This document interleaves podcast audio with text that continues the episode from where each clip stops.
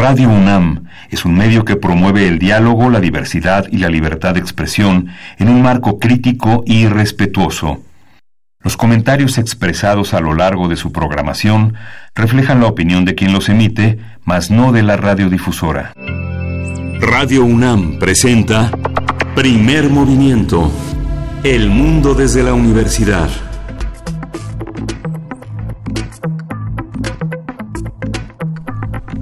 Hola, buenos días. Hoy es lunes 9 de diciembre y son las 7.05 de la mañana aquí en la Ciudad de México. Estamos en la cabina de Radio UNAM en primer movimiento. Berenice Camacho, buenos días. Muy buenos días, Miguel Ángel Quemay. Así es, ya nos encontramos en esta cabina en primer movimiento en Radio UNAM aquí en la Ciudad de México, Adolfo Prieto 133 en la Colonia del Valle. Después de una semana pues muy intensa, de un ritmo fuerte de trabajo eh, desde la FIL Guadalajara, básicamente una inmersión en todos los aspectos en torno a las letras, muchas reflexiones de todo tipo y, y sí puede resultar agotador, puede resultar eh, eh, pues complejo ese ritmo de trabajo, pero también muy gratificante. Eh, pues regresamos después de toda esta semana en la FIL Guadalajara. Yo quisiera hacer una mención especial a las y los voluntarios que pues con infinita paciencia y entusiasmo se reunían cada día desde muy temprano, desde antes de las nueve que que, que abrían las puertas de la Expo Guadalajara pues para, para realizar todas las tareas que les habían sido designadas. Eh, son un elemento fundamental de, de, este tipo de, eventos, así es que una mención especial para los voluntarios de, la FIL Guadalajara, Miguel Ángel, y pues aquí estamos de vuelta. Sí, es, ha sido también una experiencia muy importante, sobre todo en tiempos de cambio. La feria del libro que dirige prácticamente desde el patronato hoy, eh, la, la feria del libro Raúl Padilla, desde su fundación hasta ahora que la dirige, la encabeza Marisol, Marisol Schultz en la dirección eh, general de la feria, ha sido una experiencia muy interesante porque como señalábamos al inicio de la feria, Raúl Padilla en esa transición representaba el proyecto cultural de Ricardo Anaya del PAN, tuvo eh, fue tal vez una de las aportaciones más interesantes en el debate de campaña por parte de esa candidatura que perdió en 2018, el primero de julio de 2018, pero que en la feria tuvo eh, enormes desafíos porque eh, la feria es una edición, una edición de un punto de vista y ese punto de vista es el de la Universidad de Guadalajara. La Universidad de Guadalajara muestra eh, lo que consiste, en qué consiste un proyecto cultural en un marco difícil para el Estado de Jalisco, con un gobernador muy poco interesado por la, por la cultura, desde su primer informe cuestionado severamente por la imprecisión de sus cifras, y justamente la Universidad de Guadalajara es el centro de todo esto. Jalisco está en el mundo gracias a esta gran feria del libro que, que reunió a 840 mil lectores, según las cifras que en la conferencia de prensa de ayer se mencionaron. Eh, es muy importante, justamente de las universidades surgirá el proyecto el proyecto cultural de, cara a la nación. Ya vimos que también en esa feria la Universidad Autónoma del Estado de México, la Universidad de Guanajuato, la Universidad de Veracruz son eh, bastiones enormes, la Universidad Autónoma de Chihuahua, que se, que se posicionan como uno de los centros importantes. Por supuesto, nuestra casa de estudios, la ratificación de Jorge Volpi al frente de la Dirección de Difusión Cultural es un aspecto importante y muestra la capacidad pues de reeditar, como ya ha señalado el propio rector Graue, una posición en la que jóvenes, perspectiva de género, este, difusión de las culturas indígenas, eh, toda una serie de modelos novedosos y necesarios para esta, para estos cambios que vive el país vendrán de ahí. Todavía está el desafío de una Secretaría de Cultura que, que pueda dialogar con el mundo de la manera en la que dialogan eh, una feria como la del libro de minería, como dialoga la Feria del Libro de Guadalajara, las dos más importantes del país. Y el invitado, Berenice, es Sharjah, el tercer, eh, el tercer emirato más importante de, este conjunto de siete emiratos árabes. Es un país que no, no rebasa el, el, millón de personas, pero está gobernado por un hombre que, por un hombre que lee y que escribe. Ninguno de sus libros están traducidos al español. El sultán Al-Qasimi, en un país que está dominado por el tradicionalismo, el alcohol está prohibido. Hay que tener una licencia para llevar el alcohol de la, del establecimiento donde se compra al hogar. Es un país eh, donde no se pueden mezclar hombres solteros con mujeres solteras. Es un país de, enorme de enormes prohibiciones en el terreno del, vestido. Va a ser interesante, va a ser interesante tenerlo en Guadalajara el próximo año. Es uno de los países más ricos, un, un país que tiene una tradición de, de 5.000 años de antigüedad. Una, un hallazgo que también es uno de los países más ricos de los Emiratos Árabes. Va a ser interesante tener a este a este monumento de los Emiratos en Guadalajara el próximo año. Por supuesto, pues así llega a su fin esta 33 edición de la FIL Guadalajara con una asistencia, ya lo mencionabas, de 842 mil eh, personas que estuvieron ahí en torno al libro, a las letras y bueno, por supuesto la cuestión, eh, el ámbito o la lectura política que, que no puede quedar de lado dentro de un evento de las dimensiones que tiene y que alcanza la FIL Guadalajara, no solamente pues en nuestro país, sino en el mundo. Y pues bueno, eh, también pasando a otros temas rápidamente, es interesante no dejar pasar la discusión en días recientes en la Cámara de Diputados eh, en, torno a la ley de amnistía.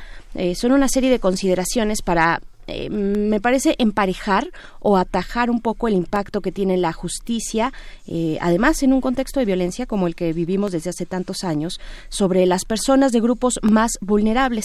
Eh, me parece que es un paso interesante si contrastamos con todos los avances en el sentido punitivo que hemos tenido con las recientes reformas, con la aplicación, por ejemplo, de, de esta, bueno, la ampliación de los delitos que ameritan prisión preventiva oficiosa, esta reforma al artículo 19, bueno, son contrastes interesantes. Cómo viene a plantearse la ley de amnistía dentro del proyecto de la 4T. Es una propuesta que fue enviada por el presidente Andrés Manuel López Obrador al Congreso de la Unión y que ofrece pues beneficios a quienes estén privados de libertad, por ejemplo, también indiciados, procesados o sentenciados por delinquir en robos simples, en robos sin violencia, a casa habitación, sustracción de teléfono celular, tarjetas de crédito o débito, o bien por delitos cibernéticos robo de identidad, en fin, eh, ese tipo de delitos son los que estarían contemplándose en la ley de amnistía. Y pues bueno, claro que hay eh, pues reacciones en contra y una muy fuerte es la de el diputado panista Romero Hicks junto con otros de su bancada, pues eh, él, menciona que, entre otras cosas, que el presupuesto, por ejemplo, aprobado recientemente para el próximo año 2020, pues en ese presupuesto se hacen recortes a los recursos que recibirá el Poder Judicial, así como también recortes a la Fiscalía General y demás instancias relacionadas con la justicia en nuestro país y lo pone en contraste con este avance de la ley de amnistía, que pues ya, ya está eh, avanzando. Eh, será interesante revisar cómo viene esta propuesta de ley es un debate que se dio con mucha fuerza, seguramente lo recuerdan, todos lo recordamos durante la campaña de 2018 en torno a la candidatura de, en aquel momento, Andrés Manuel López Obrador como candidato. Y después ya en el periodo de transición, una vez siendo presidente electo, eh, pues este debate en torno a qué significa la justicia en las condiciones en las que vivimos eh, de impunidad, de corrupción, eh, de desigualdad social, socioeconómica, en fin, creo que es algo interesante ah, en lo que eh, pues seguramente nos detendremos en esta semana la ley de amnistía o, próximamente pues para, para seguir comentándolo, ¿no? Sí, justamente es muy, muy interesante todo ese repaso y análisis que, que haces. Hoy vamos a tener un lunes eh, muy, muy, muy, muy movido, muy movido y además muy creativo. Vamos a preguntarnos cómo hacer una piñata y nos lo vamos a responder gracias a la conversación que tendremos con Teresa Munguía García y el arquitecto Guillermo Rivera. Ellos son socios fundadores de Piñatongas, un espacio para las piñatas y la creatividad en cartón. Así es porque, bueno, ya el frío lo anuncia, ya están cercanas las festividades decembrinas y aquí en Primer Movimiento haremos precisamente este un concurso, un concurso de piñatas, todos y todas están convocados. Eh, empezamos el día de hoy con este taller, este pequeño taller, este pequeño curso de cómo hacer una piñata y durante toda esta semana les vamos a pedir que a través de nuestras redes sociales, en nuestro correo electrónico también, pero sobre todo redes sociales que es más inmediato, pues nos envíen sus adelantos si se quieren sumar y eh, mostrar al mundo su creatividad y su destreza para hacer piñatas, pues bueno, eh, lo pueden hacer durante esta semana. Solo tienen que escribir a nuestras cuentas de Twitter o de Facebook, arroba P Movimiento en Twitter, Primer Movimiento UNAM en Facebook, con el hashtag concurso Piñatas PM, así los vamos a, recibir. Y pues eh, al final de la semana, el próximo viernes, el viernes que viene, pues estaremos haciendo el concurso aquí después de la emisión, por ahí de las 10 y 10 de la mañana, estaremos viendo pues cuáles son las piñatas. Por supuesto, las vamos a romper todos aquí, el equipo de primer movimiento. Y pues bueno, ahí está la invitación. Vamos a seguir recordando durante la semana, pero hoy tenemos este taller.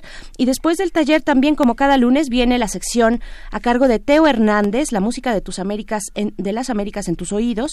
Teo es coordinador del catálogo de música de concierto de la Fonoteca Nacional y el tema de verdad, bueno, a mí me entusiasma bastante eh, el tema que nos propone hoy Teo Hernández. Nos va a hablar sobre la importancia de la ingeniería en la conservación del patrimonio. Y, seguramente tendrá que ver con el patrimonio sonoro. Vamos a ver de qué se trata esto en unos momentos más. Sí, y vamos a tener en la nota nacional Vamos a comentar la designación de Margarita Ríos Farjat eh, como ministra de la Suprema Corte y vamos a tener el comentario de Julio Ríos Figueroa. Él es profesor e investigador de la División de Estudios Políticos del CIDE. Y para nuestra nota internacional hablaremos de las protestas en Irak estas protestas que han tenido pues un, alza importante en, en, la violencia, en el número de personas muertas también. Vamos a comentarlo con el doctor Francisco Daniel Abundis Mejía, quien es doctor en Ciencias Políticas por la UNAM y es pues ya un asiduo eh, colaborador de este programa.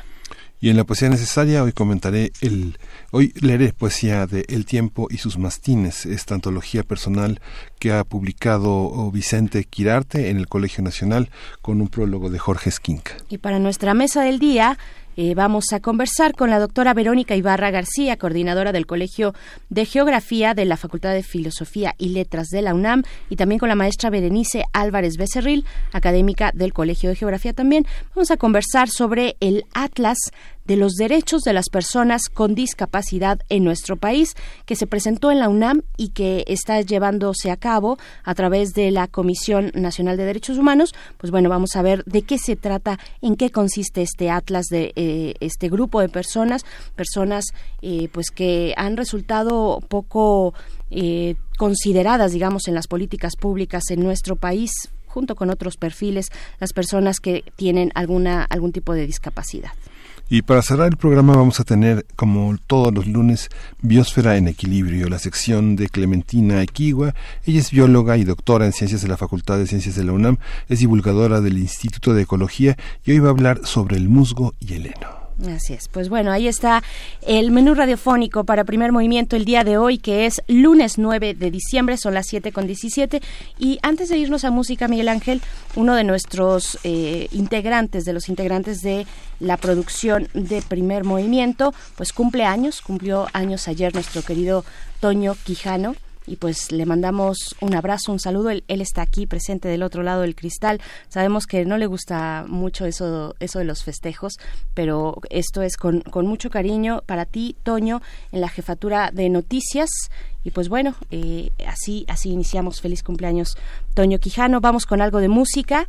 Esto que vamos a escuchar se titula Tierra Mojada y es de La Wall, el disco La Playa de los 90, volumen 1.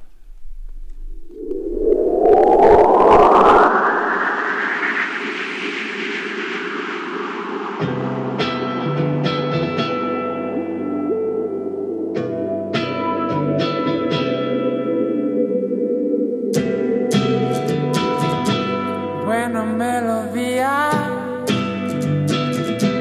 para recordar aquellos días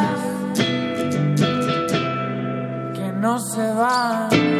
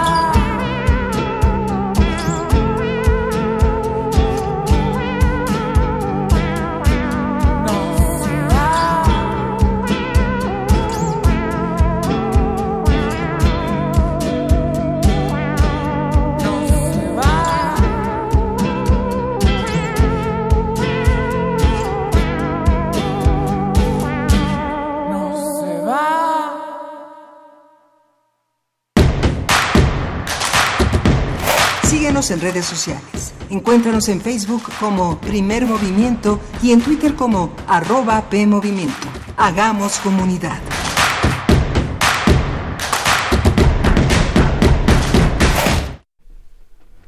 Dale, dale, dale, no pierdas el tino. Es, eh, con ese cántico tradicional, los mexicanos rompemos las piñatas, esas introducidas por frailes agustinos en el siglo XVI para celebrar las misas de aguinaldo que después se convertirían en las posadas.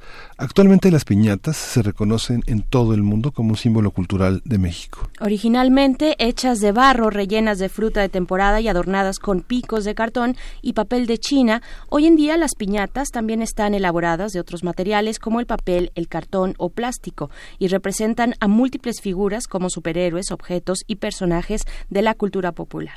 En la piñata tradicional, el papel de China de colores representa los placeres superfluos y los siete picos, los pecados capitales. Las piñatas debe, debe ser destruida con los ojos vendados en referencia a que la fe es ciega y con la ayuda de un palo para demostrar que la virtud acaba con las tentaciones. El contenido de dulces y frutas representa también las riquezas del reino de los cielos. Conversaremos sobre las técnicas básicas para fabricar una piñata, qué materiales se necesitan, cuánto tiempo deben, se le debe destinar a su elaboración, cómo puede calcularse su tamaño y cuáles son las proporciones y las opciones para adornarla. Para ello nos acompañan aquí en cabina Teresa Munguía García, quien es socia fundadora de Piñatongas. Bienvenida Tere, ¿cómo estás? Hola, ¿qué tal? Buenos días, muchas gracias por la invitación. Gracias a, ti y a ustedes por venir. También está el arquitecto Guillermo Rivera, quien es socio fundador de Piñatongas también. Bienvenido, Guillermo. Gracias, buenos días. Gracias por la invitación, muy amables. Buenos días. Pues, pues vamos a, lo que vamos. Bueno, antes díganos cuánto tiempo llevan ustedes haciendo piñatas. Ya, ya tenemos un, camino recorrido. Dos años tenemos haciéndolo ya eh, en forma. Profesionalmente. Eh, profesionalmente, se puede decir. Eh, vaya, yo creo que todos en algún momento de la infancia con nuestros papás, nuestras mamás, hicimos alguna piñata. Eh, y bueno, ahí estaba la, la inquietud del gusanito hasta que logramos concretarla y tenemos dos años haciendo ya piñatongas. Dos años, dos años ya en piñatongas, que es eh, está localizado este negocio de ustedes en la calle de Adolfo Prieto. Aquí somos vecinos, ¿no? Y pues les dijimos, vénganse para acá, vamos a hacer piñatas juntos y con los que los radioescuchas pues vayan haciendo también su propia piñata. ¿Cuáles son? ¿Cuáles son los materiales, digo, hoy en día podemos, ay, por allá hay una muy bonita piñata que nos trajeron, apenas la acabo de ver, qué sorpresa, y dice primer movimiento, está muy bonita. Eh, ¿Cuáles son los, eh, los materiales básicos para hacer una piñata? Eh, hoy podemos ver que hay piñatas pues de todo tipo y muy complejas, pero digamos, para irnos poco a poco, ¿cuáles son, Tere, esos materiales? Ok, sí, como bien decías hace un ratito, eh, las piñatas inicialmente eran de barro. Eh, hoy día queremos evitar ya mucho accidente porque como dolía el barro en la cabeza, ¿no? Entonces y en las rodillas también después, ¿no? Sí, sí, había por los dulces, había heridos y todo. Eh, hoy día, bueno, nuestras piñatas son reciclables. Mm. usamos material eh, ya usado, usamos material nuevo también. Material básico es el periódico, el engrudo que usaban desde nuestras abuelitas, un globo, eh, dependiendo del tamaño que quieran las piñatas. Aquí cambiamos el papel china por el papel crepe porque son piñatas un tanto diferentes. Eh, usamos papel crepe. ¿Cuál es la diferencia entre manejar estos dos tipos de papel? ¿Cómo, cómo se puede reflejar ya en, en la piñata? ¿Cuál es el efecto que tienen? Vaya, el papel china lo recortamos y eh, con tijeras podemos medio ondular.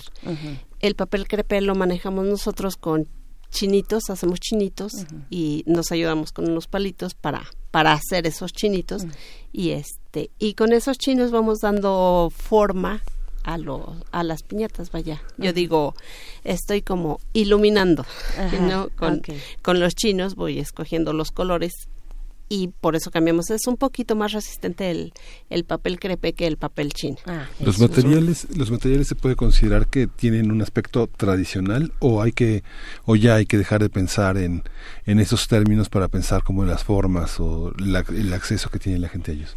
En, en el caso, por ejemplo, del papel que se utiliza y de la forma, los colores, como lo mencionas, tiene que ver mucho con la, pues, con la presentación, la vista, por supuesto. hay, hay significados en el color.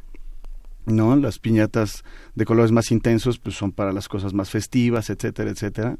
Pero nosotros ahora no solo eh, nosotros tratamos de transformar la piñata tradicional en una piñata más del uso diario a través de personajes, a, través inclusive de recrear personas.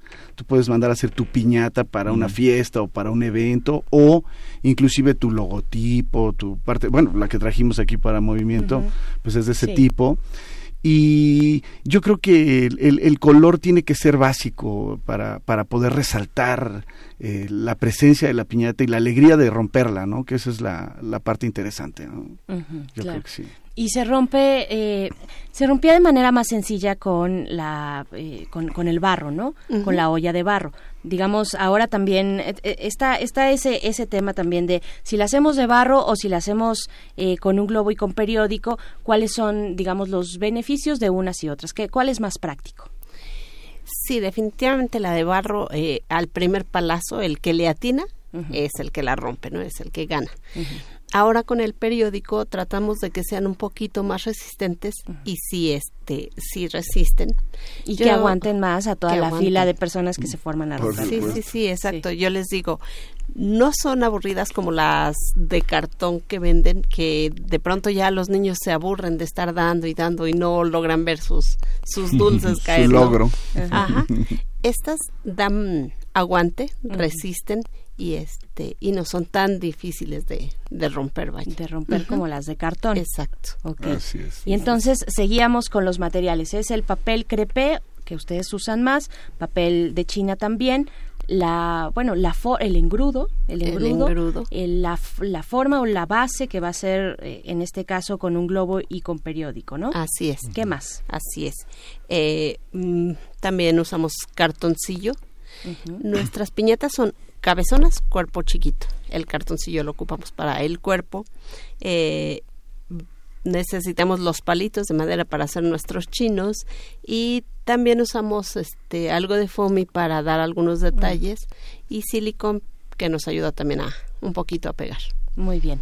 ¿Y, y cuál es ese pues eh, eh, lo que lo que realizan con el papel eh, con, no, es, el de China el otro el crepe, perdón ustedes hacen una serie de espirales no exacto. Esa es la base del diseño que, que, hacen ustedes ¿no? que realizan. así cómo es, cómo lo hacemos Ok, tomamos una tira de, de papel crepe quieres hacer sí yo los dos. Sí ahí Entrale, Miguel Sí.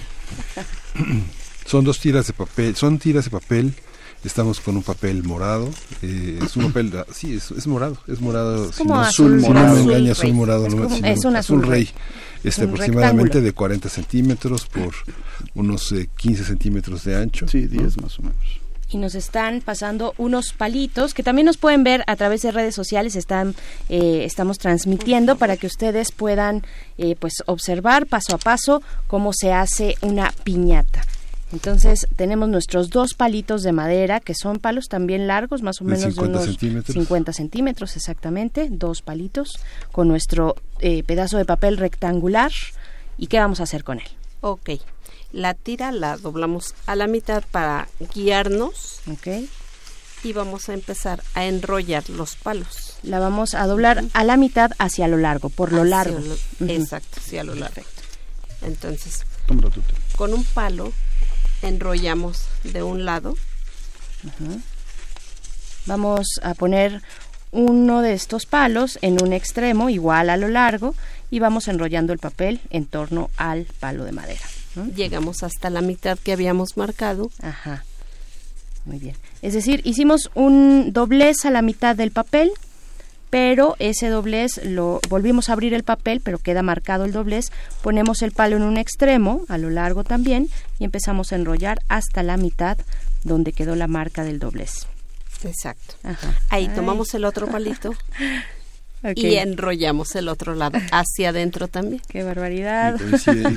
coinciden los dos palitos a la mitad. Es muy bueno, Miguel Ángel. Ah, perfecto. sí, sí, sí. Sí, tengo una práctica con materiales con... Muy bien. Tengo dos hijitas que son unos haces. Sí, dos pequeñas que, bueno, esta tarde seguro se van a sentir encantadas de ustedes también pueden hacerlo pues con sus con sus hijos, con sus sobrinos, con quien se deje, ustedes solitos también. Yo, como pueden ver, bueno, tengo una torpeza ya este original en mi ser. No, pero además terapéutico esto. Sí, eh, claro, por supuesto, de mucha paciencia. Hicimos lo mismo con el otro palo en el otro extremo y ya está enrollado, eh, enrollados los dos palos de madera con este papel. Ok, tomamos los dos palitos con las manos y... Eh,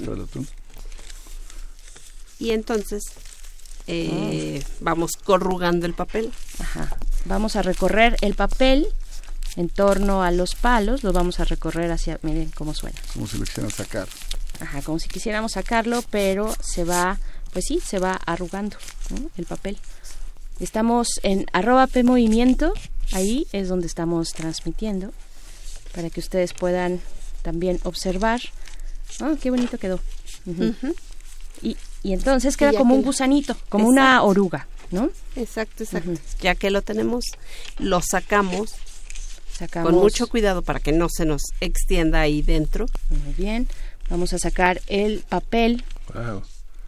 Digamos, los moldes son los palos y los quitamos, los retiramos poco a poco y queda una especie de oruga. Exacto, sí, sí, queda un gusanito. Un gusanito. Los niños llegan y me dicen, están lindos los gusanitos. Ajá, sí, sí, están, están padres.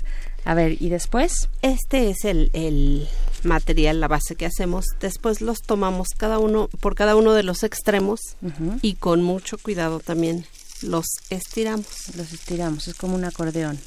Ahí ya lo estiramos al tamaño o dependiendo de, de eh, lo corrugado que lo queramos para nuestro adorno. Y el tamaño de la pieza que necesitemos, ¿no? Si queremos mm. cubrir un, un, tamaño pequeño, eh, los de arriba, por ejemplo, dentro de la piñata pensando como la forma del globo, arriba es más pequeño Ajá, y lo vamos midiendo. Exactamente, sí. Ya al momento de irlo pegando es donde vamos midiendo y vamos cortando o vamos uniendo uno con otro. Perfecto. Si se pues fijan del lado donde estaba la unión, quedan los dos las dos tiras. De un lado se ve completa, pero del otro lado, y entonces cuando empieza a moldear, pues empieza a tener esta forma que tiene la piñata de ustedes. Ok. Empieza a dar ese efecto. Claro. Esta es la parte trasera. Exactamente, es la que se va, va hacia, el, hacia el papel, hacia el periódico. Claro, es que queda pues ahí una hendidura en medio del papel donde estaba la división que hicimos originalmente y donde de un lado se enrolló un, un, palito, del otro otro y en medio queda esta hendidura y pues esa hendidura nos va a dar digamos el diseño. Exacto. ¿Cómo se piden estos palitos? ¿Cómo se piden en la dónde se compran? ¿En la papelería? En la papelería, sí. palitos de para bandera. Para banderas, para sí. sí. sí. Las típicas que se hacen el 24 de febrero, ¿no? Este, el Día de la Bandera. o el 15 de septiembre. El 15 de septiembre. Exactamente. Muy bien. Perfecto. ¿Qué más?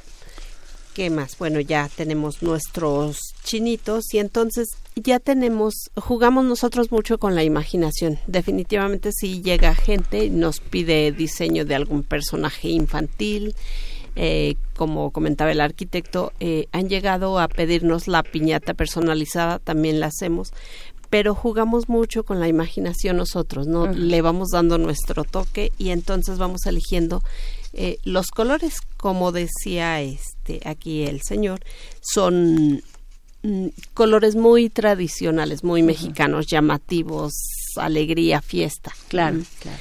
Los vamos eligiendo y los vamos pegando de acuerdo a nuestro diseño ya en la piñata. Nos vamos ayudando con el silicón para irle dando la forma y hasta que vamos eh, vaya cubriendo todo el la esfera, el globo. El silicón se aplica caliente, ¿verdad? ¿O es, o es un pegamento frío? No, es caliente. Es caliente. siempre caliente. Sí, siempre. Hay, que tomar en cuenta que el, el, tipo de piñatas que nosotros hacemos es una caricatura. Por eso son muy divertidas. Piñatongas es muy divertido. Porque lo que, lo que nos, el personaje que nosotros se nos solicite siempre lo vamos a transformar en una caricatura. Y la caricatura es la que formamos ya el diseño, como dice Tere, eh, de esa caricatura la que ya vamos formando. Y de verdad quedan muy bonitas. Porque estamos representando la realidad de lo que tú quieres, pero a través de una caricatura y eso se vuelve muy divertido en Piñatungas. ¿no? Claro, claro. O sea, personajes también Claro. con ese mismo, con ese cuerpo pequeño y, Exacto, esa gran cabeza y Ajá. en forma de caricatura, ¿no? Ajá, Podemos este, hacerte a ti y vamos a acabar haciendo un cuerpecito, una cabezota y la cabeza va a ser una caricatura de tu persona. Qué bonito. Es. Qué bonito. Si hicieran una de Trump tendría que ser una, un, una cuerpezota y una cabecita. Yo creo que como él es una caricatura, así lo dejamos ya completo. ¿no? Sí, ¿Cómo realismo está? para Exacto. Trump. Exactamente. ¿Y, y qué, qué decir de la base? ¿Qué decir eh, de la base que finalmente es el globo? ¿Cuántas capas ponen de o se recomienda poner de periódico? El engrudo también, bueno, yo creo que muchos sabemos ha- hacer engrudo, pero puede que ya ahora que, que podemos conseguir todo de manera tan fácil, pues no tenemos ya esa práctica, ¿no? Ya no es tan común hacerlo. Sí, ¿Cuál sí, es la base del engrudo? Ok, únicamente agua y harina. Agua y harina. Ajá. ¿En qué A proporción? mí, a mí me preguntan justamente eso, cuánto y cuánto, ¿no? Son los chavos de hoy, sobre todo, son muy metódicos. ¿Cuánto? ¿Cuánto necesito? Sí, sí, porque si me salgo tantito ya no me sale y entonces ya no sé qué hacer. Necesito yo un tutorial digo, casi casi. ¿verdad? Ajá, sí. Ajá. Yo hago todo al tanteo, ¿no? Vaya. Pero calculando más o menos para un litro de, de agua, un- una cucharada eh, con las que guisamos Ajá. de De harina. cocina. Ujú, de Sí. cocina. Eh, Y un litro de agua, ¿no? Un litro Un de de agua. Por una cucharada de harina. Pero una Entonces, cuchara grande, un cucharón, digamos. Un ¿no? cucharón, Ajá. vaya, sí. Sí.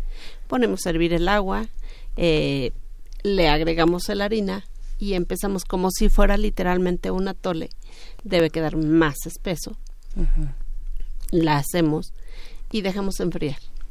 Ya que está frío, tenemos nuestro periódico ya igual recortado en, en pedacitos y vamos forrando el, el globo o una pelota puede ser también y le vamos dando la forma por lo menos seis capas de periódico para que resista Seis hasta capas. las capas que, que la gente quiera que, que Pues uno agarra el periódico, lo recorta, lo hace pedacitos, de un, de, digamos, del tamaño de una mano, pedacitos de ese tamaño, no Sí, tampoco tan sí. chiquitos, ¿no? Sí, sí, sí. Y va uno con una brocha poniendo las, las capas.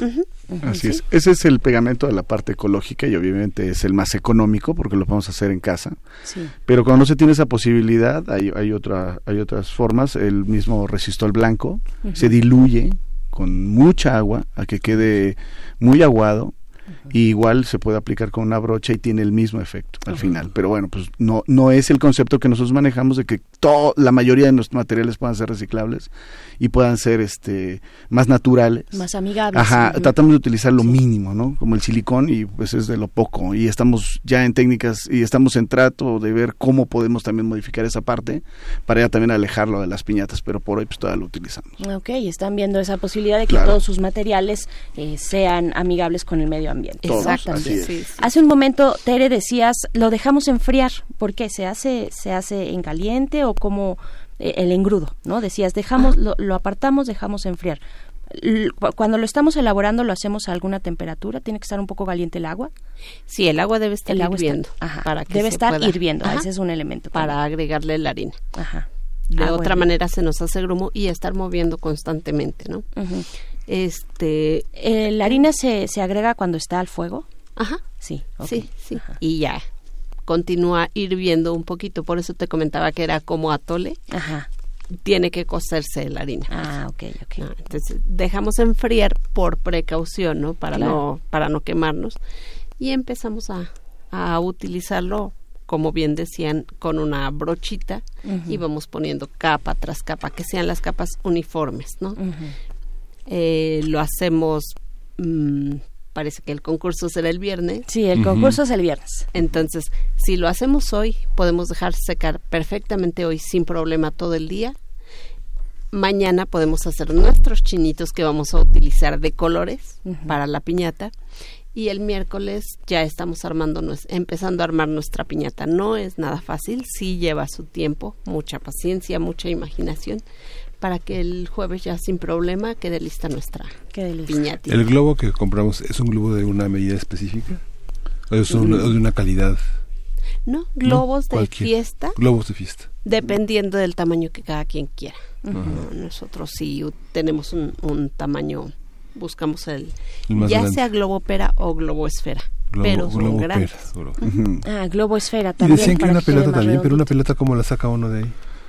Eh, partimos en dos Ah, el- y luego el- se une. y luego lo unimos. Es un poquito más de trabajo, Sí. por eso nosotros utilizamos El el- globo. Sí, es más práctico con el globo Sí. mil veces. Pero si, si tienes una pelota de estas que te regalan en las fiestas infantiles, ¿no? Pones el pivote hacia arriba, puede ser, y lo dejas ahí como, eh, digamos, al alcance para que una vez que esté seco, pues ya la puedas ir desinflando. Se me ocurre. Sí. También. Pudiera ¿no? ¿O ustedes cómo ven? Ustedes allá afuera, a ver, ¿han hecho piñatas en algún momento de su vida? ¿Con qué materiales? ¿Con globos? ¿Con barro? ¿Con, con, con pelotas también? ¿Con qué elementos está este globo esfera? Que también yo creo que para eh, en estas fechas que son las... eh, las estrellas son, digamos, lo tradicional en el diseño de las piñatas, pues podría ser un globo esfera precisamente. Exacto. ¿no? Sí, sí, sí. El globo esfera es el que utilizamos en nuestra base eh, y ya vamos colocando las los picos. Es un poco más difícil de conseguir, ¿no? Ese globo. Eh, y se consigue donde venden las los globos para fiestas. Sí. Ahí es a donde No es difícil conseguirlo. Realmente son materiales muy, muy accesibles. Ok, muy bien. Pues entonces tenemos ya nuestros chinitos. Pusimos las seis capas mínimo, seis capas para que aguante. Podemos poner un poco más. ¿Lo dejamos secar cuánto tiempo entonces? Dejamos secar cuando hay sol, es bien importante ahorita, afortunadamente tenemos sol, no nos llueve. Eh, si lo sacamos, dejamos secar entre hoy y mañana, sin problema ya lo podemos utilizar el, el miércoles. Mm, perfecto. No, debemos quitar el globo hasta que no esté bien seco porque se nos empieza a abollar. Ujú. Entonces debe permanecer el globo eh, hasta que ya sintamos que está. De hecho, este, yo toco, les toco como si para que suene como literalmente como olla de barro. Como si tocara uno la puerta, a Sí, ver sí, que, sí. a ver si ya, Toc, si ya toc, está. Y ya, ya cuando me responden ya estoy lista, Ajá. este, le quitamos el globo. Ok, muy bien. Es decir, cuando ya no está, evidentemente cuando ya no está húmedo, pero sobre todo cuan- cuando, ya no se siente frío, ¿no? Porque el engrudo es frío.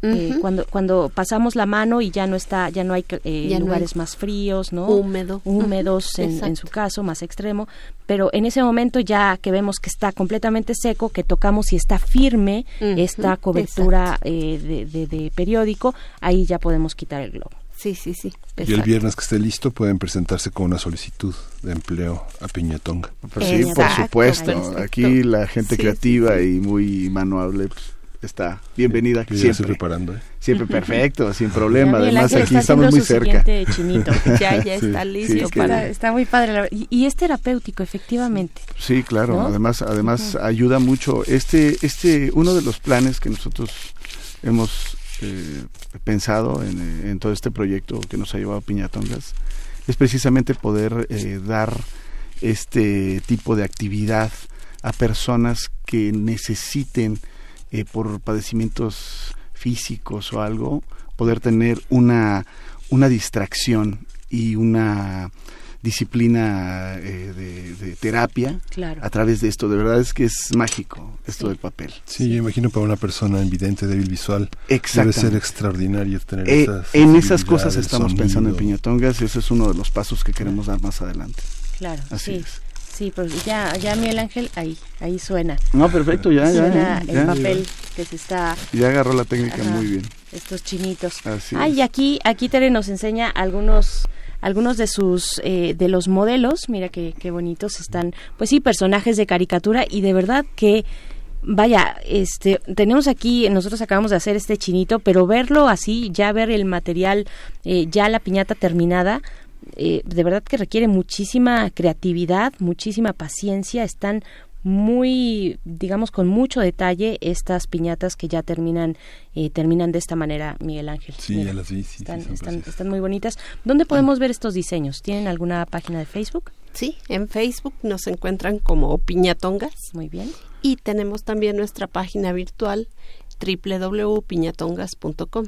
perfecto Así es. Este, ahí en ambos lados vamos eh, eh, subiendo mm, para que vayan viendo los distintos modelos que hacemos, ¿no? Tenemos vaya, desde personalizadas, Navidad, 15 de septiembre, de todo, de todas. Estamos en todas las redes, Instagram, todo, ahí nos pueden visitar y también pues si hay dudas del proceso, alguien que esté interesado en fabricar su piñata para, para esto, eh, pues ahí nos pueden hacer preguntas y con mucho gusto podemos apoyarlos para que les queden muy bien. ¿no? Bueno, de entrada queremos eh, invitarles como conocedores y especialistas en piñatas que son a que formen parte de nuestro jurado, porque el próximo viernes va a ser este concurso, después de la emisión, después de las 10 de la mañana, si, si quieren y aceptan ustedes ser parte de nuestro jurado. Claro, por, supuesto. es un honor. claro, claro. Para nosotros, para nosotros será un placer estar aquí. Perfecto, perfecto. Pues ahí está.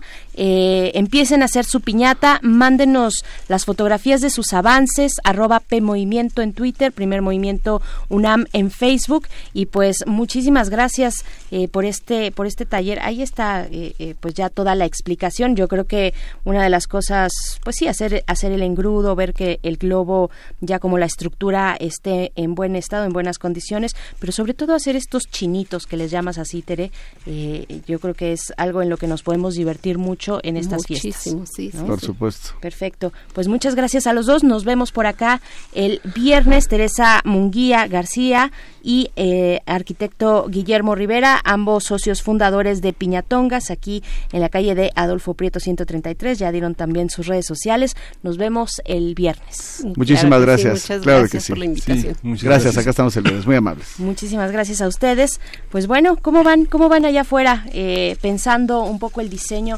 Yo la verdad, Miguel Ángel, soy eh, en estas fechas, pues si, si me aviento a hacer piñata, que yo creo que sí, que yo creo que todos aquí en primer movimiento nos vamos a poner a hacer nuestra piñata la mía sí, sí va a ser de, estrella, ¿no? Sí, de estrella. Sí. Está bien. tengo que conseguir el globo esférico este, ¿no? Sí, yo tengo uno. ¿Tú tienes lo, voy a traer, sí. Sí, vas a ser tan tan amable y compartido. justamente empezábamos a hacer una piñata, pero no con las seis capas, pero este quedó suficientemente dura, aunque es cierto lo que dice Teresa que presenta bolladuras cuando no tiene suficientes capas, ¿no? ¿No? Este, si uno empuja se, abolla un poquito. Se abolla rápidamente. Pero sí, las seis capas y el engrudo. existe como muchas muchas personas que dicen que hay que ponerle azúcar o vinagre, pero pues es un desmentido. Ya este ya ya el arquitecto Guillermo Rivera nos dijo que son simplemente harina y agua, ¿no? Harina y agua y en su caso pegamento, este pegamento blanco con diluido en agua, pues también ahí queda queda fuerte. Pues vamos a, a irnos con música. Les agradecemos de nuevo a los dos. Vamos con esto que es de Soultic, la canción es Creándonos y volvemos a primer movimiento.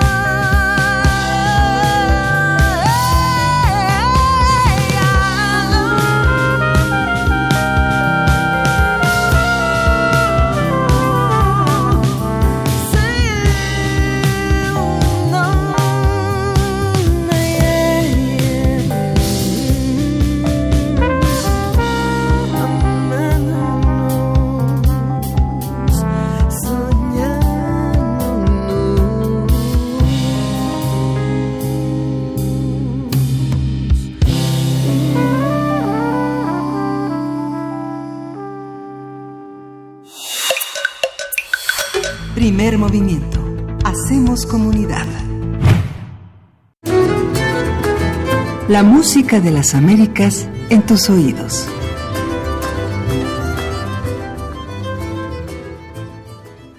Y como todos los lunes, le damos la bienvenida a Teo Hernández, coordinador del catálogo de música de concierto de la Fonoteca Nacional, en esta sección que es su sección, La música de las Américas en tus oídos. Teo Hernández, ¿cómo estás? Muy buenos días. Días, Berenice, Miguel Ángel. Pues como siempre, muy contento de estar aquí con ustedes. Gracias, nosotros también, ya por aquí, ya en Ciudad de México. Eh, y en esta ocasión, Teo, para hablar sobre la importancia de la ingeniería en la conservación del patrimonio. Cuéntanos, por favor. Sí, mira, es, es una es una cosa, una, una noticia muy triste que nos pasó a- en la Fonoteca Nacional recientemente.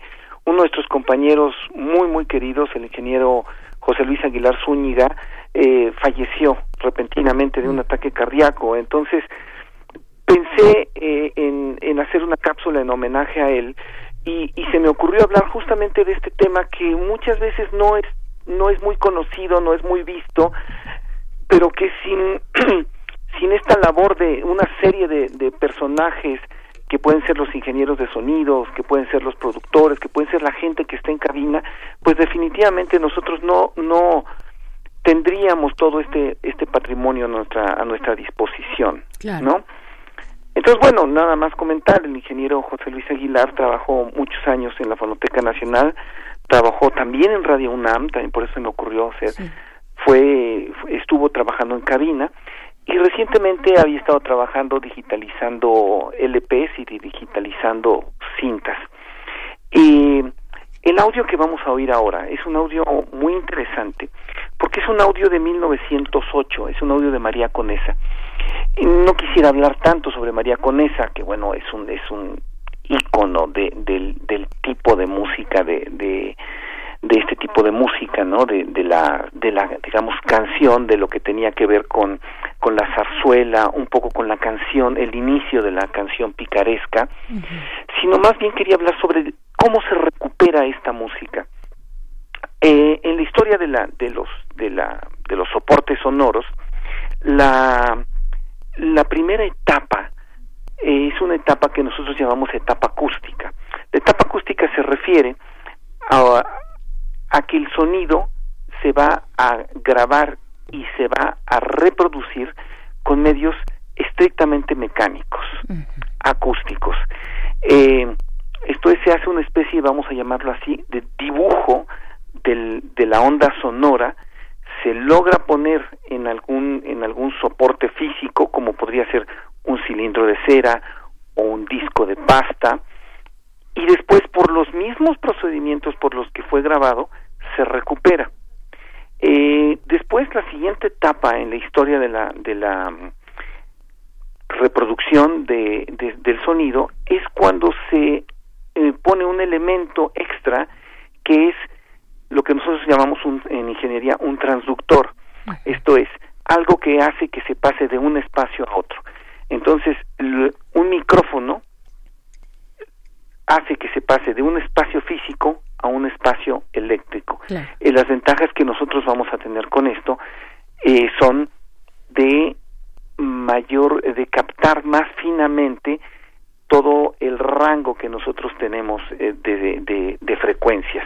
Esto es desde una frecuencia más baja a una frecuencia más, más alta y también con un mayor rango dinámico, o sea, desde un piano piano hasta un forte un poco más grande.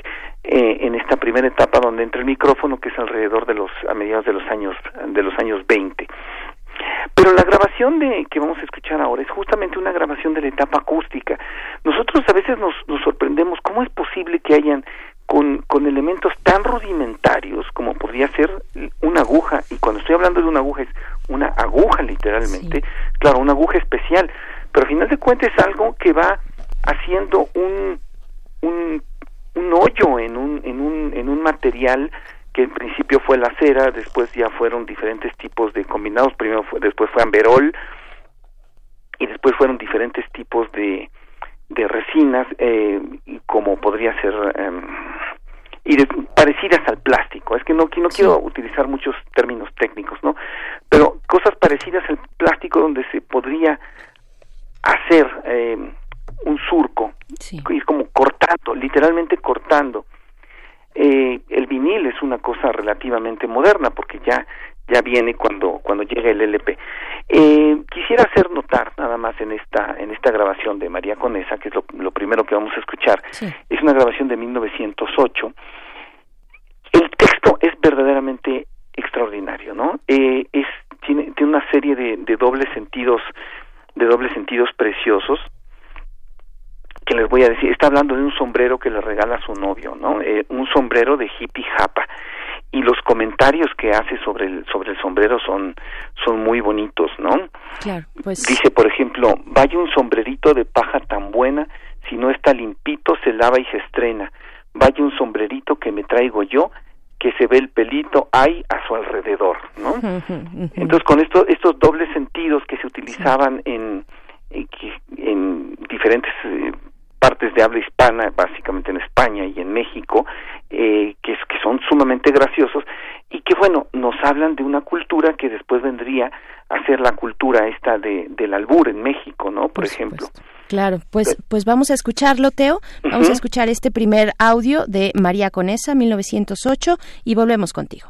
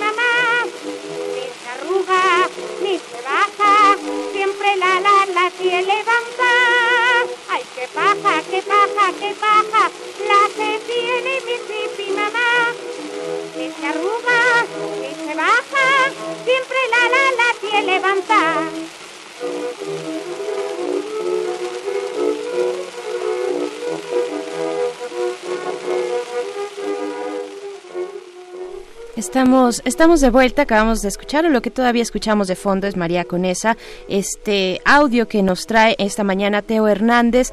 Teo, vamos a hacer un corte, vamos, nos agarra ya el tiempo para el corte de la hora, pero decir, mencionar de nuevo que este, pues, esta sección ha sido el día de hoy en homenaje al ingeniero José Luis Aguilar, pues, eh, eh, que además estuvo 30 años, comentabas, bueno, eh, tú comentabas aquí en Radio UNAM, su- fueron 30 años después de su ju- jubilación, se fue eh, de aquí de Radio UNAM hacia la Fonoteca Nacional. Así es que, Teo, te pedimos que nos esperes un segundo, vamos a hacer el corte de la hora, nos despedimos de la Radio Universidad en Chihuahua y volvemos después de esto.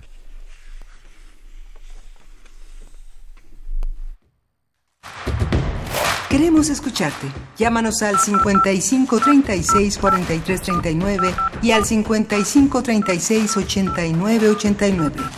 Primer movimiento. Hacemos comunidad. El primer instrumento de la historia es una herramienta de presentación y hay que saber usarlo para transmitir el mensaje adecuado. Radio UNAM te invita a conocer los matices de tu voz y aplicarlos al discurso de tu preferencia en el taller Voz, tu voz. Taller práctico para locución, lectura e interpretación de textos literarios, impartido por Elena de Aro. Martes y jueves del 4 al 28 de febrero del 2020. De las 18 a las 21 horas en las instalaciones de Radio UNAM. Adolfo Prieto 133, Colonia del Valle, cerca del Metrobús Amores. Informes e inscripciones al 5623-3272. Si conoces tu cuerpo, conoces tu voz. Si conoces tu voz, te harás conocer. Radio UNAM, experiencia sonora. Las mujeres somos acosadas, discriminadas, juzgadas, golpeadas, violadas, asesinadas. No podemos hacer como que no pasa nada, como que es normal, porque no es normal. Si ves una mujer asustada en la calle, acompáñala. Si a tu compañera de trabajo la acosan, no te calles. Si a tu vecina su esposo la golpea, ayúdala. No estamos solas, nos tenemos a nosotras. Es por ti, es por mí, es por todas. Movimiento Ciudadano, el movimiento de las mujeres. En la Secretaría de Marina te ofrecemos la oportunidad de prepararte en la Universidad Naval. Estudia una carrera de nivel licenciatura o técnico profesional en los establecimientos educativos navales ubicados a lo largo del país. En nuestros centros de educación podrás obtener una formación científica y tecnológica. Al inscribirte, recibirás más que educación integral de calidad, un proyecto de vida. Visita el sitio www.gov.mx diagonal Universidad Naval y conoce las opciones que tenemos para ti. Secretaría de Marina. Gobierno de México.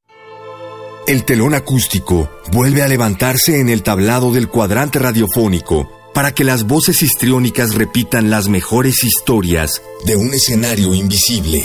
Radio UNAM te invita a reescuchar los mejores radioteatros de su fonoteca en el programa Aventuras Soníricas, Dirigidas por Eduardo Ruiz Aviñón.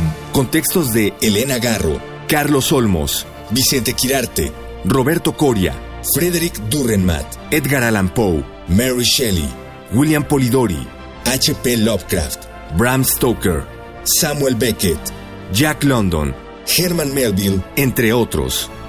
Todos los sábados a las 20 horas por el 96.1 de FM, Radio UNAM, Experiencia Sonora.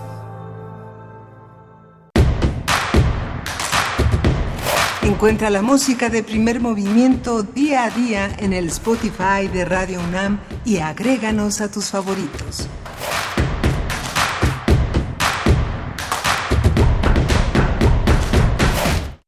Muy buenos días, estamos de vuelta en primer movimiento desde aquí ya en la Ciudad de México, cuando son las ocho con siete de la mañana de este lunes 9 de diciembre. Damos la bienvenida a la radio Nicolaita. Estaremos con ustedes durante la siguiente hora a través del 104.3 en Morelia. Saludos a la Universidad Michoacana de San Nicolás de Hidalgo. Y pues bueno, continuamos ya en el cierre de esta sección, la música de las Américas en tus oídos. Nos habíamos quedado eh, en la hora pasada, Teo Hernández contigo. Eh, coordinador del catálogo de música de concierto de la Fonoteca Nacional, una sección que tenemos todos los lunes hacia el final de la primera hora.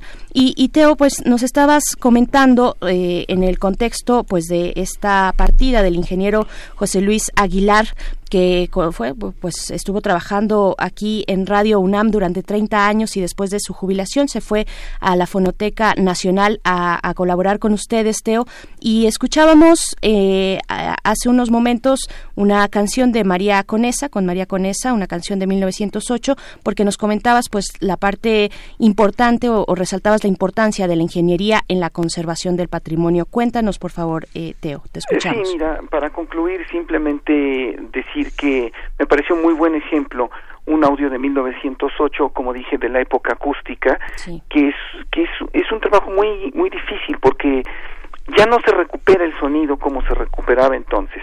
Antes, este, les, mencionaba hace un rato, se hacía exactamente lo mismo eh, para recuperar el sonido que la forma en cómo se grababa. O sea, se ponía, vamos a decirlo así, un cucurucho, que era, eh, hacía las veces de micrófono, cuando las ondas de aire movían una, una membrana, esta membrana movía una aguja que hacía un surco sobre un disco. De la misma forma, después se, se, se movía el disco, que a su vez movía la aguja y la aguja movía una membrana y en una forma total y absolutamente mecánica nosotros obteníamos el sonido.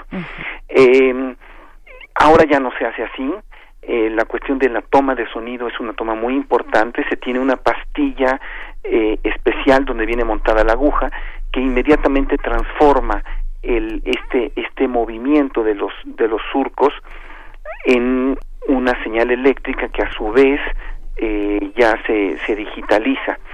pero toda esta labor, que es una labor verdaderamente compleja, es una labor muy callada que nosotros a final de cuentas no normalmente no tomamos en cuenta. O sea no tomamos en cuenta que hay que hay una serie de, personas que están atrás. En este caso pues por ejemplo el programa el mismo programa de primer movimiento eh, pues nosotros estamos eh, escuchándonos y la gente nos conoce a nosotros. Digo eh, Berenice conoce a Miguel Ángel conoce a Teo no pero el, la gente que está atrás, la gente de cabina, los productores, hacen una labor que incluso eh, lleva toda la semana, ¿no? De estar preparando el programa, de estar contactando gente, el mismo operador técnico en ese momento está viendo qué problemas se le resuelven y el público simplemente recibe una buena señal y recibe un buen programa. Y hay muchas cosas atrás, lo mismo nos pasa con la cuestión de los discos nosotros oímos una grabación, ay, qué bonito está, ¿no? Sí, pero todo este proceso que hubo atrás es de una serie de, de gente que si no fuera por ellos no, no lo tendríamos como lo tenemos. Entonces, pues hacer recapacitar al público en este aspecto de toda esta serie de, de, personas, este, este equipo maravilloso que se forma en las instituciones para poder llevar a cabo un, un, proyecto como podría ser la escucha de un disco o un programa de radio o la grabación de un programa. Por supuesto, por supuesto, muy importante eh, lo que apuntas, lo que mencionas, porque es un gran equipo y finalmente se logra a partir de ese trabajo colaborativo, de ese trabajo que muchas veces es, eh, digamos, invisible, pero no no insonoro, ¿no? Eh, este esto que puede llegar hasta hasta los oídos de nuestros radioescuchas es pues es precisamente el trabajo conjunto de un gran equipo. En el caso de la fonoteca, en el caso de Radio UNAM y, y pues Teo te agradecemos mucho. Nos vamos a despedir con un segundo audio, ¿no? Sí, nos vamos a pedir con eh, de la corte del faraón quizá el cuplé más famoso eh, más famoso de todos. Y bueno aprovecho para enviar un fuerte abrazo a todas las personas de la cabina y a la familia del ingeniero José Luis. Eh, pues eh, solamente eso no eh, como siempre, mucho gusto en estar con ustedes. Gracias, Muchísimas gracias. Gracias, Teo. Pues vamos con este cuplé de la corte del faraón. Eh, todo esto, pues, eh, en la memoria del ingeniero José Luis Aguilar, quien partió eh, ya la semana pasada. Nos comentabas, Teo, creo. Sí, así es, la, semana, pasada. Así es. Pues bueno, eh, un abrazo reconfortante a su a su familia y a todos sus amigos. Muchísimas gracias, Teo. Nos encontramos contigo el próximo lunes. Vamos a escuchar este cuplé, la corte del faraón, y volvemos a primer movimiento.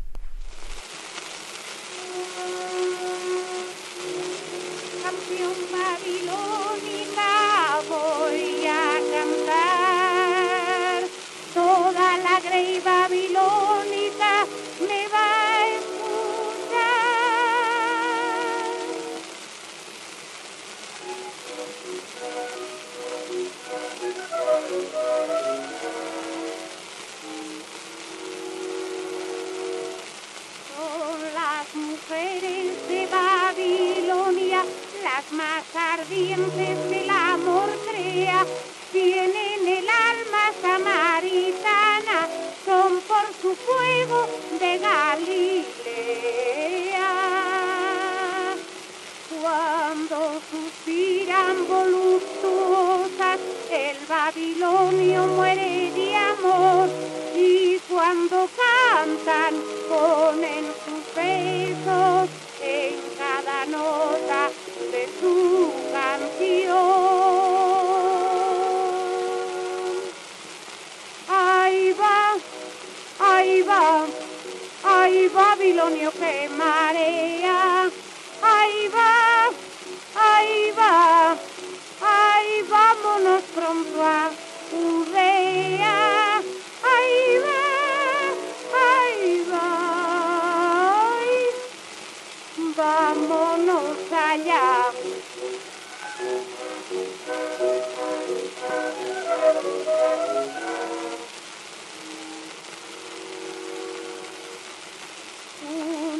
señora americana que llegó a poco de Nueva York. Hace unas noches vino al teatro a ver la corte de Faraón. Entusiasmada toda la obra, pues sus bellezas pudo admirar, tan solamente se entristecía por la desgracia de Putifar. Ahí va, ahí va, ahí Babilonio que marea.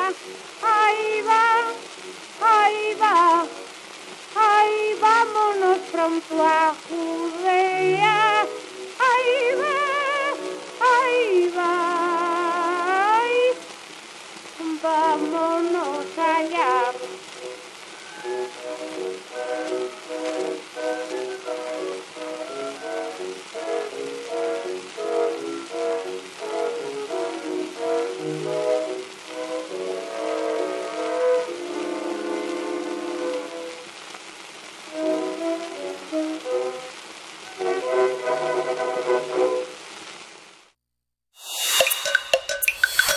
Primer movimiento. Hacemos comunidad. Nota nacional. Con 94 votos, el Senado eligió a Margarita Ríos Farjat como nueva ministra de la Suprema Corte de Justicia de la Nación por un periodo de 15 años. La ex jefa del Servicio de Administración Tributaria cubrirá la vacante que dejó Eduardo Medina Mora tras su renuncia ante denuncias en su contra por presunto lavado de dinero. En la votación para la elección de la nueva ministra, Ana Laura Magaloni obtuvo 25 votos, mientras que Diana Álvarez Mauri obtuvo un voto. Ríos Farjat, Magaloni y Álvarez Mauri conformaban, conformaban la terna enviada por el presidente Andrés Manuel López Obrador. En su conferencia matutina del pasado viernes, el mandatario celebró la elección de Ríos Farjat como nueva ministra de la Suprema Corte, pero destacó el perfil de las tres aspirantes, a quienes calificó como ciudadanas profesionales, muy buenas abogadas las tres.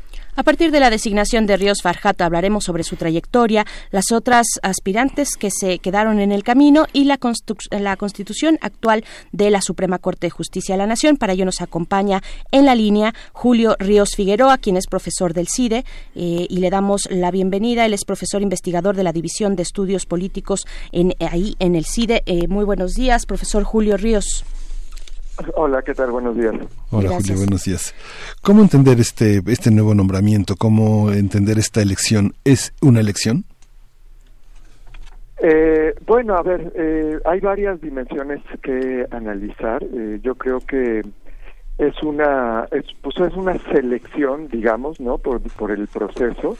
Es una selección que en términos de, de la composición de la terna que propuso el presidente al Senado, si la comparamos con las con las dos anteriores que este presidente ya ha enviado, eh, yo creo que es bastante fue bastante mejor, o sea, hubo una mejora considerable en términos de los perfiles de las personas que, que eh, fueron participantes en la terna, lo cual hay que hay que aplaudir, ¿no? Yo creo que eh, fueron preocupantes las anteriores dos ternas en varios en varios sentidos y esta esta estuvo muy bien. ¿Cómo, se vio el, el proceso? ¿Cómo, qué, qué, lectura le podemos dar, Julio Ríos? Pues, eh, bueno, digamos, dada esta, esta buena terna que suscitó un montón de discusión en, en los medios eh, por los perfiles de las, de las ternadas, y digamos precisamente sobre qué iba a hacer cada una de ellas en caso de llegar a la corte, cómo alteraba el balance en distintos en distintas dimensiones dentro de la corte y el poder judicial. Yo creo que eh, yo creo que estuvo muy bien. Ahora una cosa que es importante decir es que el proceso, o sea, el proceso pues está fijo en la Constitución, ¿no? El presidente manda una terna, el Senado con dos tercios elige, etcétera, etcétera pero el modo como el Senado lleva las nominaciones, es decir, la convocatoria que hace la Comisión de Justicia para que las ternadas vengan a comparecer, cómo se desarrollan las comparecencias, en cuánto tiempo, si se permiten preguntas de, de fuera, o sea, por ejemplo, de la sociedad civil o no. Eso sí ha estado muy mal. Desde las dos ternas anteriores y en esta se mantuvo digamos, con un, se hizo a las prisas, ¿no? O sea, se convoca a la terna una noche antes eh, para comparecer al día siguiente todas las, las tres ternadas el mismo día, eh, con, con comparecencias de en promedio dos horas, dos horas y media, en donde en realidad pues no se puede evaluar a las candidatas, eh, no se les pidió como en ocasiones anteriores eh, quiero decir, en el sexenio anterior en particular que venía mejorando esto, no se les pidió que eligieran, pues ellas no son, ninguna de las tres era del Poder Judicial, entonces no se les pidió que eligieran su sentencia favorita, pero su escrito favorito o una sentencia de la Suprema Corte, la que más les guste, para poder evaluar a partir de eso qué exactamente cómo piensan, qué valoran en una sentencia, ¿no? Eh, como dije, no se tampoco se permitió preguntas de la, de la sociedad civil. Se permitió a las 10 de la noche enviar preguntas para que después se sacara una pregunta de una urna para cada, cada ternada. Entonces, es, ese proceso eh, no, no necesariamente tiene que ser así. Esta es una decisión de la Comisión de Justicia. De hecho, lo deberían de reglamentar, yo creo, y se podría hacer con, con bastante más calma. No hay necesidad de hacer las comparecencias todas en un día. Habría que darle, digamos, oportunidad a los senadores que lean las cosas que han producido las personas que son propuestas a la Corte, que a partir de eso preparen sus preguntas. Yo, por lo que vi en las comparecencias, se nota que ninguno de los de los senadores leyó absolutamente nada de lo que han producido, en particular Margarita Ríos, la nueva ministra, y Ana Laura Magaloni han hecho cosas eh, interesantes en su producción eh, pues, académica de Ana Laura y, y, y, en cierto sentido también académica de, de la nueva ministra, y pues nadie las evalúa con respecto a eso, ¿no? O sea, son preguntas súper generales que preparan al vapor. Eso, eso sí deja que, que desear y yo creo que lo deberían de arreglar para la siguiente. Pero bueno, la terna fue mejor. Yo creo que no ganó la mejor candidata. Eh, desde mi punto de vista, es objetivo que Ana Laura Magaloni, que es una de las principales conocedoras del Poder Judicial, del sistema de justicia, eh, de la jurisprudencia constitucional en México, y, y pues a mí me sorprendió que no ganara, la verdad es que eh, era era un como pase a gol a los senadores de Morena que el presidente la haya incluido en su terna y bueno pues ahí eligieron con base en otros criterios. La ministra la nueva ministra Margarita Ríos como decía es es buena. No yo no creo que mejor que Ana Laura para el puesto de Suprema Corte de ministra de Suprema Corte pero pero bueno es una es una eh, profesionista capaz eh, que ha demostrado su valor en distintas áreas eh, pues cercana al presidente, pero pues eso es esperable dado el sistema que tenemos y, y, que además yo creo que está bien, ¿no? O sea, es importante que el presidente proponga candidatos que sean cercanos a su visión eh, y, y, bueno, pues ya veremos cómo cómo decide la eh, la nueva ministra. Hay que ver si estas, esto que se ha mencionado de su cercanía con algunos grupos en particular dentro del dentro del gobierno le afecta o no sus decisiones, pero pues bueno, ya, ya, ya será cosa de ver cómo se desempeña. Claro, eh, profesor Julio Ríos, ¿por qué, por qué, por qué es eh, deseable, por qué es bueno que una, eh, un perfil como este para ser ministra de la Suprema Corte de Justicia pues tenga esta cercanía, eh, pues, venga, digamos, de una decisión eh, de un perfil cercano al presidente López Obrador? Eh, así, así entendí que lo, que lo mencionabas, ¿no? Porque pues sabemos y ya nos hemos entrenado, digamos, como ciudadanos en distintos procesos similares anteriores, las, la sociedad civil incluso haciendo campañas, este hashtag muy eh, sonado y conocido de sin cuotas ni cuates, ¿no? Por ejemplo, eh, algo que le pasó también, esta cercanía que fue criticada o señalada desde eh, en la candidatura de Eduardo Medina Mora, en, en, la designación de Eduardo Medina Mora y su cercanía con Enrique Peña Nieto, por ejemplo, ¿no? ¿Cómo, cómo pensar un perfil de idoneidad eh, con, con, este elemento que tú estás poniendo a la mesa, esta cercanía con la visión del proyecto del presidente en turno. Sí, a ver, bueno, es muy importante eh, tener claro que los, los jueces, magistrados y ministros, aunque son parte de uno de los tres poderes del Estado, ¿no? Del Poder Judicial, pues no son directamente electos por los ciudadanos. Uh -huh. Entonces, en un régimen presidencial, y esto es válido para cualquier régimen presidencial, es importante que no se despeguen demasiado de los deseos del, soberano, que al final de cuentas pues, somos todos los electores. Entonces el mecanismo, digamos, más aceptado gen, por lo general para que eh, haya una distancia de las pasiones, digamos, de la coyuntura eh, del electorado, pero no una distancia total de los deseos más profundos, que además están en teoría eh, plasmados en la Constitución, pues el los órganos electos, en este caso el presidente y, y, y los representantes del Senado, este, nombren eh, a los ministros. Eh, y eso a mí me parece que es sano, como decía, o sea, eso, eh, si no tendríamos eh, un poder judicial, pues que puede llegar a estar muy alejado, no de la coyuntura política, que eso sí queremos, ¿no? Porque a diferencia de ejecutivo y legislativo, el poder judicial debe de tener un horizonte temporal más largo, debe de pensar más en los valores y principios y reglas que están en la Constitución, pero no alejado, pues, del el sentir popular de la dirección general que va tomando el país eh, como resultado de los procesos electorales. Ahora, sí hay una diferencia muy importante entre personas que compartan aquello por lo que el presidente en turno fue electo y los legisladores eh, eh, en este caso y cuates, ¿no? Sí. Eh, o cuotas, o sea, hay una diferencia muy muy grande entre el ministro Medina Mora y por ejemplo el ministro Gutiérrez Ortiz Mena. Uh -huh. Ambos fueron propuestos en el gobierno anterior, ambos comparten la visión y sin embargo yo creo que si había uno en donde esta línea tenue entre lo que es deseable y lo que ya no es permitido, pues se rompió.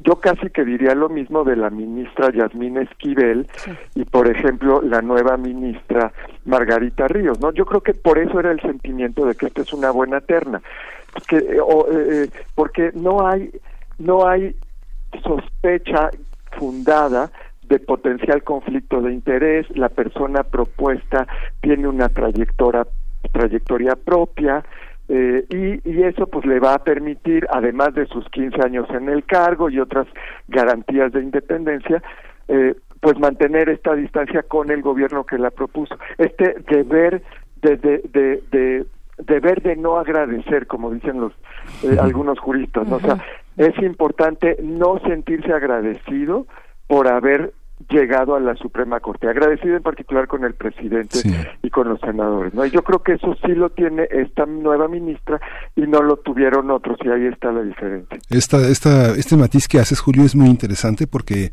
este obliga a reconsiderar cómo cuáles son los poderes soberanos de la sociedad que elige y que pareciera que las voces discordantes en los medios, este, cuando hablan de poner voces alternativas y hacer contrapesos, parece que eh, el presidente tendría que poner eh, para ser democrático alguien del yunque eh, al lado de su gabinete. Mm. Y no se trata de eso, ¿no? Sino se trata justamente de conducir los valores que, la, que el electorado, en cuanto a los matices de la votación representativa, ha podido hacer con el sistema electoral con el que contamos y las limitaciones que tiene, pues son personas afines al presidente. Y uno pensaría que son los que este que afines al presidente pueden ser estas personas que se pueden comer este unos huevos con machaca y frijolitos eh, en un desayuno con él, pero no es así, sino es otra es otro tipo de concierto, de proyecto eh, económico, político, social que termina siendo en términos generales un proyecto filosófico y, que como tú bien señalas, a este deber no agradecer significa esa autonomía que da la ética personal de un juez, ¿no?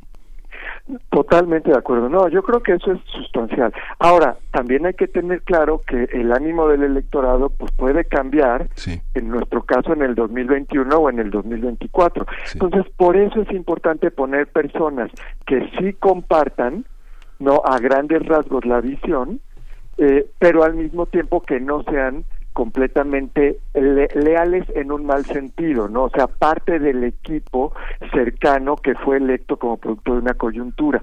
Porque, digamos, la teoría dice, aquellos principios que se manifestaron masivamente en una elección, pues deberían de llegar, deberían estar representados en la Corte, pero si en 2024 el ánimo electoral cambia, se elige a otro gobierno, pues entonces el nuevo presidente igual debería de poner a alguien que también capture algo de ese ánimo electoral, pero pero que no sea leal a su proyecto. pensando en que los ministros, como decía, duran 15 años, ¿no? O sea, están ahí para dar un poco de estabilidad al sistema, a diferencia de los gobiernos que son más cambiantes. Ahora, hay un, hay un tema que también es importante y que yo noto en la conversación, digamos, alrededor de estas eh, demandas de que se propongan personas, como decías, ¿no? O sea, incluso opuestas a la plataforma que llevó el presidente al poder. Y es que ciertamente en el último año, y esto también hay que decirlo, pues sí hemos visto pues una retórica agresiva, hostil con el poder judicial, un montón de iniciativas para reformarlo, este, pues las dos últimas ternas no, no fueron muy buenas, como decíamos, nombramientos al Consejo de la Judicatura que son eh, también un poco preocupantes. O sea, hay un, hay un ambiente, no solamente en el Poder Judicial, sino en estos órganos que no son directamente electos como el Poder Judicial, como los órganos autónomos, eh, hay un ambiente de, digamos, de alerta en donde se percibe que el nuevo gobierno está yendo un poco más allá de lo que le corresponde en términos de, pues, de la erosión de su autonomía, de su legitimidad. Entonces de ahí es que hay algunas propuestas, yo creo que equivocadas por lo que decía, pero estas propuestas de no, por favor pongan un perfil que no sea un perfil completamente eh, subordinado, eh, eh, independiente del presidente. por supuesto, es sí muy muy interesante todo lo que lo que nos estás compartiendo, profesor Julio Ríos. hace poco tuvimos pudimos ver este foro, este foro para empezar a, a, pensar la reforma, una nueva reforma al poder judicial, ¿no? Lo vimos vimos pues a senadores acompañados o acompañándose de, de ministros del ministro presidente por ejemplo, estuvo ahí y se está proyectando esto, ¿no? Hay muchos hay muchos, digamos, puntos importantes en la relación, en este caso que pueda tener el Congreso o el Poder Legislativo con el Poder eh, Judicial, ¿no? E, estamos también en ese, en ese contexto que les tocará observar desde donde les tenga y les corresponda observar a, a los ministros y ministras de la Suprema Corte de Justicia. ¿Cómo, cómo ves a esta ¿Cómo, cómo ves este momento en, en, todo ese contexto, en el contexto de reformas? Ya, ya hacías mención también, eh, está ahorita la discusión, por ejemplo, de la ley de amnistía, eh, está, está la cuestión de la que venimos de, de, una reforma al, al artículo constitucional 19, eh, estos, esta ampliación de la prisión preventiva con, con ciertos delitos que se, que se agregan. En fin, ¿cómo, cómo ves en este contexto? Sí, como decía, es muy, muy importante esta pregunta, ¿no? Yo creo que exactamente en el contexto, si lo vemos en el, en el contexto del aniversario, del primer aniversario del nuevo gobierno, el contexto yo sí creo que es un contexto, digamos, de, de alerta, porque ha habido, como yo decía, ¿no? O sea, estas, estas, bueno, en, en concreto para centrarnos en el Poder Judicial, que es el tema de la plática, eh, hay un, eh, más de 100 iniciativas en el Congreso en un solo año, algunas legales, algunas de reforma constitucional, para alterar algunas cosas, digamos, incluso el corazón del funcionamiento del sistema de justicia y otras detalles, pero son todas reformas que en mayor o menor medida, pues sí, van directamente contra esta sensación de estabilidad, de permanencia del Poder Judicial. La última, hoy en la mañana estaba leyendo, el senador Monreal, que ha repetido muchas veces que es necesaria una sacudida, una limpieza, o sea, objetivos, digo, adjetivos, perdón, que, que llaman así a la, eh, si yo fuera juez, digamos, llamarían a, pues a, tener cuidado, ¿no? Porque son todos, eh, eh, tienen una connotación de que algo está muy mal en el Poder Judicial eh, la, eh, la reforma de hoy y la reforma propuesta hoy en la mañana es contra los jueces machistas. ¿no? Algunas reformas bien planteadas, iniciativas, perdón, bien planteadas, otras son pues pura retórica legislativa que hacen mucho más daño que, que bien. Y ciertamente, pues la renuncia del ministro Medina Mora, la renuncia que todo apunta que fue una renuncia forzada, ¿no? Digamos, utilizando a la unidad de inteligencia financiera para, para este fin, eh, presiones sobre el magistrado Camero, que al final fue suspendido. Esas son también señales, pues que para dentro del Poder Judicial son un poco preocupantes. Eh, otra cosa que no mencionamos de la terna que viene al caso en esto es que la terna propuesta, si bien tenía cosas súper positivas, como que todas son mujeres, todas eran muy buenas, también es cierto que todas eran externas al Poder Judicial. Sí. Y esto es algo serio, porque el balance en nuestra Corte siempre ha tenido un elemento de mitad y mitad, jueces, perdón, magistrados que vienen de dentro de la carrera judicial y llegan a la Suprema Corte y otros que vienen de fuera del Poder Judicial. Y con este nombramiento ya tenemos siete externos contra cuatro internos. Entonces hay un hay un ambiente como de muchas señales de, de que si los jueces y magistrados, me refiero primera, segunda instancia dentro del Poder Judicial de la Federación, no se acoplan a las a las nuevas demandas de lo que se está tratando de construir, pues va a haber consecuencias serias. Y eso pues es un atentado contra contra la independencia. Y está la reforma, ¿no? O sea, ya se ha ya se ha mencionado mucho eh, y se hizo este foro, se prometió que la reforma se va a presentar no después del, del 18 de enero del, del próximo año y, y, vamos a ver qué, qué pasa, ¿no? O sea, el contexto es, como yo decía, de, de alerta, yo lo digo desde, digamos, desde la academia, desde la sociedad civil, porque sí creo que es muy importante preservar la, la independencia del Poder Judicial. Hay un partido que tiene un mandato importante en las urnas, que tiene una presencia muy importante en el Poder Ejecutivo y Legislativo, y la cosa, para poner una analogía, es que si la reforma se presenta como una invita como una invitación, ya se ha dicho que quiere que se quiere que sea de dentro del poder judicial y que hay que tener cuidado. Puede ser como una invitación a desayunar a la carta o a un buffet, para poner la, la, la, analogía. Si es a la carta y son cambios muy eh, acotados, idealmente solamente a la legislación, es decir, a la ley orgánica del Poder Judicial y otras leyes, yo creo que puede ser una buena reforma, porque hay muchas cosas que arreglar, o sea, no nos engañemos, hay un montón de cosas que arreglar en el Poder Judicial. Si se abre la puerta a una reforma constitucional, eh, puede ser como pues, cuando se va a desayunar al buffet, ¿no? O sea, comes aunque no tengas hambre, comes de más, te puedes empachar y ahí sí, quién sabe eh, quién sabe qué puede pasar. Ahí hay que estar muy, atentos a ver a qué nivel, digamos, en qué nivel eh, ubican este proceso de reforma los, los legisladores y el Poder Ejecutivo. Claro. Eh, bueno, ya como último comentario, que agradecemos mucho esta conversación, eh, profesor Julio Ríos Figueroa, pues regresando al perfil que tiene Ríos Farhat y cómo poder, digamos, proyectar este perfil profesional que tiene ella, eh, cómo poderlo proyectar en el, finalmente el trabajo que va a desarrollar en la Corte. ¿Qué se espera? ¿Qué se puede esperar de este perfil? Pues mira, es un perfil que desafortunadamente ya existe en la Corte, ¿no? O sea, el ministro Gutiérrez Ortiz Mena tuvo exactamente el mismo puesto que ella antes de llegar a la Corte.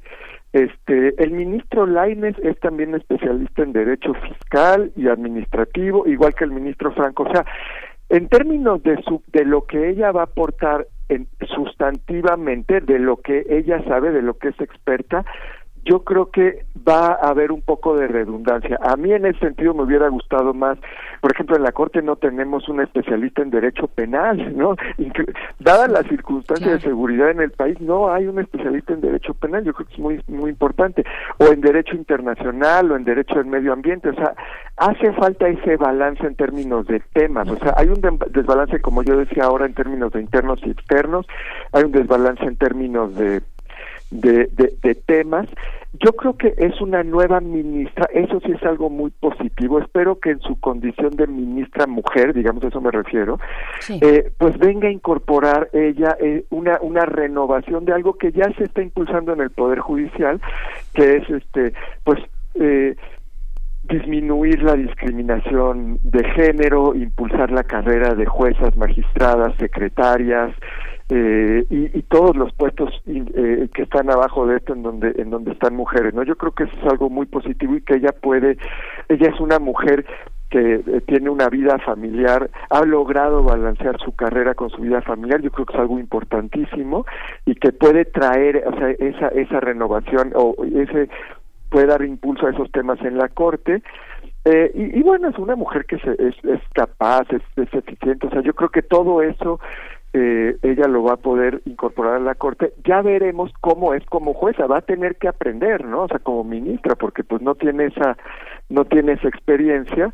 Eh, pero bueno, pues eh, como yo decía, es, acá es, es, la Suprema Corte, ¿no? Entonces es importante que, que llegue un, un agente con peso propio, con autonomía y pues a ver ella cómo va construyendo su, su imagen, su papel dentro de la corte, dentro de la sala que le que le asignen, en fin, yo creo que puede, puede hacer un muy buen papel. Ese, ese comentario, Julio, es este es, es, muy sutil y muy profundo el de la el del equilibrio en las relaciones familiares porque no es el elogio de la familia, sino es el equilibrio emocional justamente ahora tenía el privilegio en esta feria del libro de, de, recuperar una edición de 2007 que se hizo sobre la, edición de 1595 de los ensayos de Michel de Montaigne, que fue un juez y que justamente el equilibrio de la vida personal de la, de la ética que, que, irradia todos los ámbitos de la vida, de, de, ese equilibrio, de esa capacidad de discernir es, es fundamental en la vida, ¿no? Sí,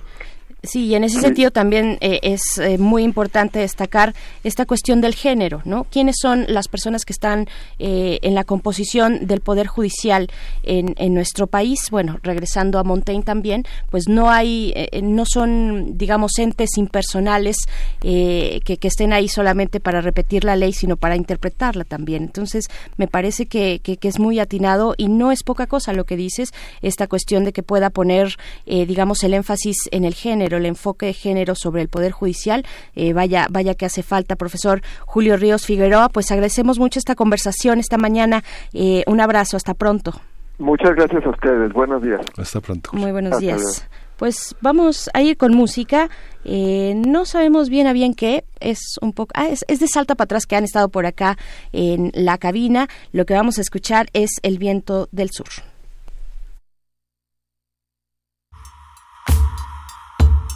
Cusi, cusi, cusi, viento del sur.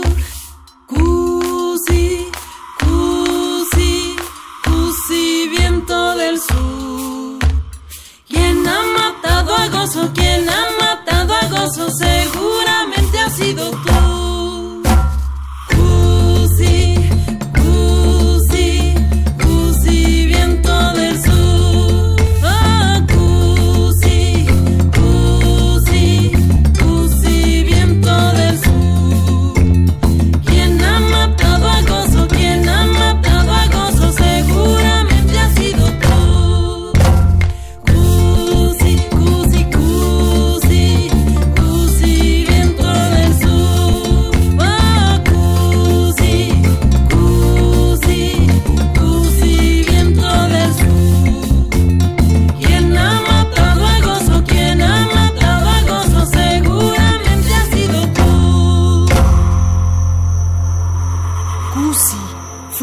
Tú quien mató a Gozo?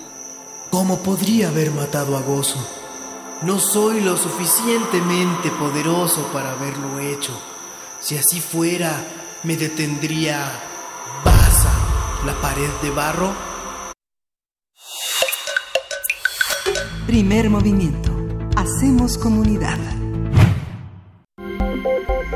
Nota Internacional. A más de una semana de la dimisión del primer ministro de Irak, Adel Abdul Mahdi, eh, los diferentes grupos políticos no logran ponerse de acuerdo para nombrar un sucesor, mientras las protestas antigubernamentales no cesan a pesar de la represión de las fuerzas de seguridad. De acuerdo con datos de la ONU, al menos 445 personas han muerto durante las protestas, que comenzaron hace dos meses contra la corrupción, servicios básicos deficientes y el desempleo. El viernes pasado, 17 manifestantes murieron cuando fueron atacados por un grupo armado en lo que ya se conoce como la masacre de Senec. La Embajada de Reino Unido en Bagdad pidió al gobierno de Irak proteger a los manifestantes y a adoptar medidas urgentes para juzgar a los autores de este ataque. Haremos un análisis de las manifestaciones populares y la renuncia del primer ministro de Irak, cuáles son los orígenes, cómo ha evolucionado y qué anuncian sobre la situación política y social del país y la región. Para ello nos acompaña la línea el doctor Francisco Daniel Abundis Mejía, quien es doctor en Ciencias Políticas por la UNAM, profesor de la Escuela de Gobierno y Ciencias Sociales del ITESM Campus Guadalajara y especialista en Palestina, Medio Oriente y las nuevas formas de estatalidad en Palestina también. Bienvenido y bueno, también es un colaborador habitual en Primer Movimiento, profesor eh, Francisco Daniel Abundis. Muy buenos días. Hola, buenos días. Un gusto estar de nuevo con ustedes. Un saludo muy afectuoso eh, desde Guadalajara para toda nuestra amable radio escucha un gusto estar con ustedes para atender a esta, a esta coyuntura tan importante. Gracias, Gracias. Eh, Daniela Bundis. Pues, caray, eh, qué mal que, que, estuvimos por allá toda la semana y, y no, no, nos vimos. Y no nos vimos. Ah, Estuvimos eso, en la FIL. falta de comunicación, también Sí. ahí estuve por ahí. Sí, sí, ya, estuvimos- ya, coincidiremos. Seguro, seguro coincidimos sin darnos cuenta en alguno de los pasillos de la FIL que es finalmente es un mundo, un mundo de libros, pero también de personas, de gente ahí. Y pues bueno, para hablar, para dar seguimiento a lo que está ocurriendo en Irak, ya dábamos esta breve introducción, pero coméntanos tú cuáles son, digamos, estas, tal, tal vez hacer un, un previo, un contexto previo del, de, de, de lo que está ocurriendo allá en Irak. Claro que sí, con mucho gusto, Berenice. Eh, en primera instancia, me parece que, bueno, a nivel coyuntural podemos hablar de, de protestas que ya tienen cerca de, de- cerca de tres años, eh, estas protestas populares, y, y casi siempre los análisis coyunturales se centran a eso, ¿no? A, a una serie de protestas de, de carácter coyuntural, eh, pero me gustaría ciertamente puntualizar que, que gran parte de los escenarios que nosotros estamos viviendo y que se están analizando ciertamente actualmente en Irak, pues responden ciertamente a la, a la ocupación estadounidense en, Irak eh, posterior al, al 11 de septiembre. ¿Y a qué me refiero con esto? Pareciera ciertamente también una, una línea mucho, muy simplista, pero la realidad es que eh, con la llegada de Estados Unidos a, a Irak, después de los atentados en Nueva York y Washington, hubo, al menos hubo una serie de medidas que impactaron de lleno eh, no solamente en la vida social, también en la vida política de Irak. En primera instancia, un paso muy particular fue la ley de desbasificación, ciertamente. ¿A qué me refiero con la ley de desbasificación? Ciertamente, eh, durante mucho tiempo en Irak eh, estuvo gobernado por el partido Baath. Este partido que, que aglutinó a muchas fuerzas políticas ciertamente al interior de Irak se desmantela totalmente con la llegada de Estados Unidos. Y al momento de desmantelar esta fuerza política eh, tan grande en territorio iraquí, esto nos, esto nos hizo que, nos hizo que muchísimas de las personas que estaban al interior de este aparato político iraquí, pues se encontraran ciertamente a la deriva. De hecho, eh, eh, es, es, puntual mencionar que Estado Islámico como tal, una, una de estas fuerzas que a la postre generaría también muchos conflictos, un desgaste político y del tejido social iraquí mucho muy fuerte en la región, no solamente en Irak, pues también va a tener sus orígenes ciertamente en esta ley de desbasificación. Y si a esto ciertamente eh, sumamos el hecho de que con la llegada de Estados Unidos pues se rompe este esquema político, Estados Unidos busca ciertamente imponer eh, una, una suerte de, coalición de gobierno con una fórmula ya muy gastada en Medio Oriente, como es esta fórmula cuasi confesional de cuotas políticas, étnicamente hablando y religiosamente hablando, pues ciertamente aquí encontramos en gran medida el meollo de una serie de protestas sociales que tienen que ver, sí, ciertamente, eh, con una narrativa de hartazgo en contra del gobierno, de corrupción, de un modelo fallido, pero por otro lado se insertan en la misma línea que muchas otras protestas a escala global que tienen un común, un común denominador, que son todas estas fallas del Estado y del propio modelo capitalista. claro. Y bueno, eh, esto como contexto, como un contexto, pues sí, que puede sonar, eh, estoy de acuerdo, muy, muy simplista esta lectura de, bueno, a partir de la entrada de la invasión de Estados Unidos después de los atentados eh, del 11 de septiembre, pero, pero finalmente ahí están las reminiscencias. Hay, hay cuestiones, digamos, fundamentales que fueron, que fueron movidas. Hay una visión eh, que se implementó distinta y, y, mal implementada, tal vez, no lo sé. Eh, por lo que podemos ver, sí, son personas, son 445 personas que han muerto durante estas protestas. ¿Cuál es el punto central precisamente de estas protestas sociales en Irak?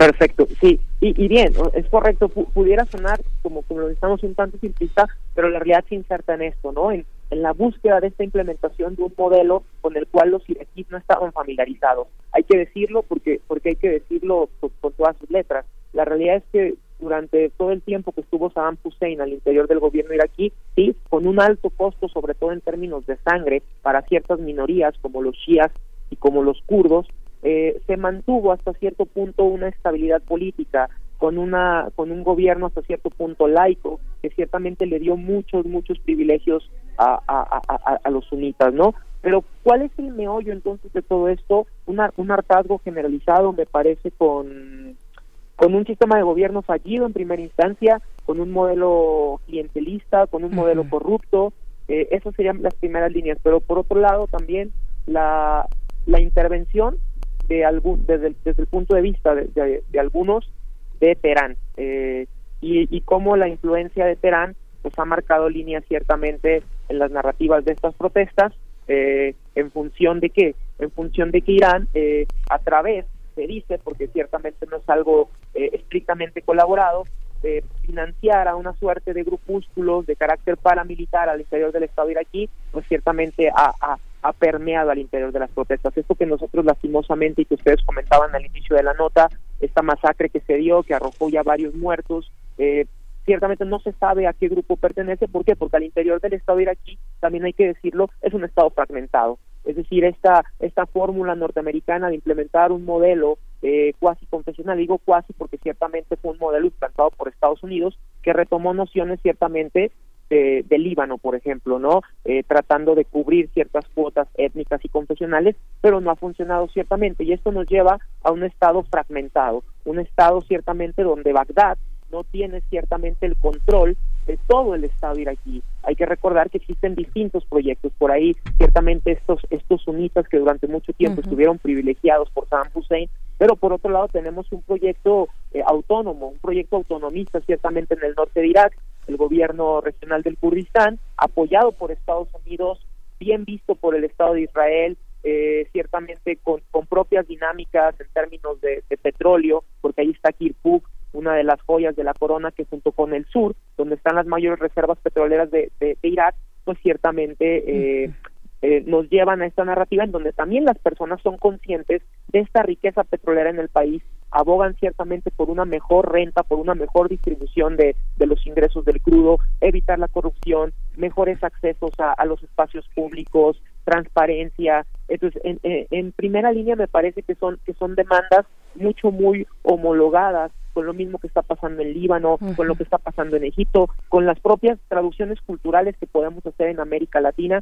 Y por otro lado que me parece fundamental, sí, estas líneas un tanto generales y que podemos encontrar resonancias en, en otras partes del mundo y de la propia región, pero por otro lado también eh, estas corruptelas, reitero, y esta injerencia de Irán, precisamente, porque me queda claro que, que, que, hay, que hay una línea, no del todo, eh, el, el factor iraní me parece por ahí que todavía no es muy claro, pero hay injerencia, me queda claro que sí hay, que sí hay injerencia, ¿por qué?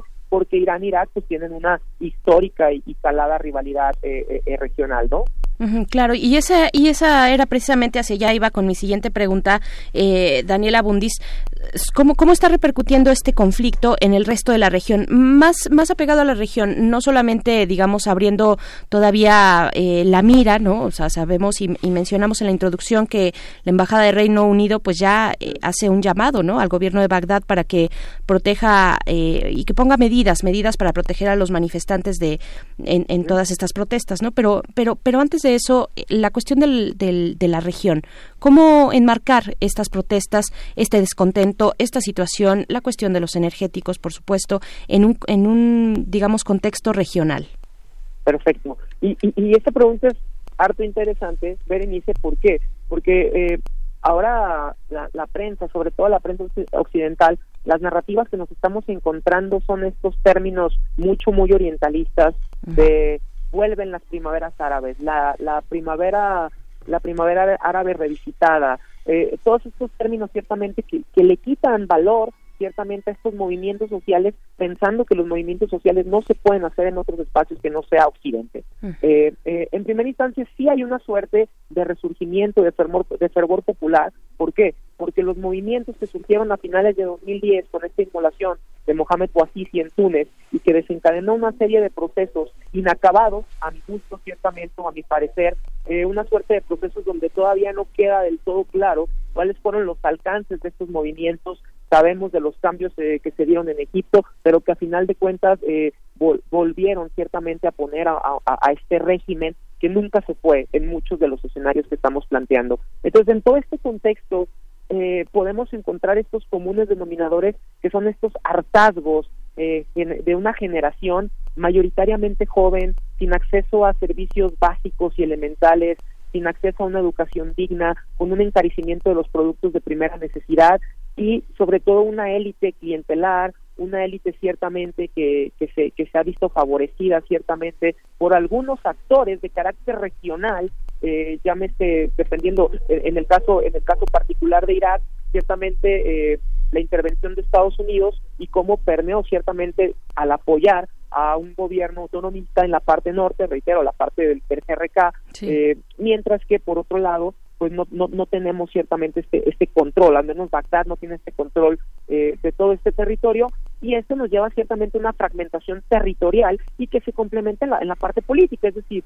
desde la dimisión, desde la dimisión ciertamente de, de Mahdi, eh, pues eh, dijeron que iban a tardar entre dos y tres semanas para poder formar un gobierno, la realidad es que esto se ve complicado eh, en, en, en, en tres semanas por la cantidad de fuerzas políticas que podemos encontrar, es decir, fuerzas, fuerzas en contra de Irán, fuerzas pro-iraníes, tenemos ya el apoyo del ayatollah Sistani, ciertamente que llama a calmar las protestas. Por otro lado, tenemos una figura mucho, muy peculiar, mucha, mucho, muy polémica, como la figura de Al-Mater, este, este chiita, ciertamente, que desde que comenzaron las protestas y durante todo el proceso de la ocupación estadounidense en Irak, ha estado ciertamente como un actor que si bien en primera instancia no con tintes políticos, un tanto más en esta misma línea de lo que siempre han hecho los hermanos musulmanes, apoyar a, la, a las personas, este, y después ahora ya con ciertamente un claro interés político marcado por una agenda ciertamente chiita y ciertamente alineado a los intereses de, de Teherán.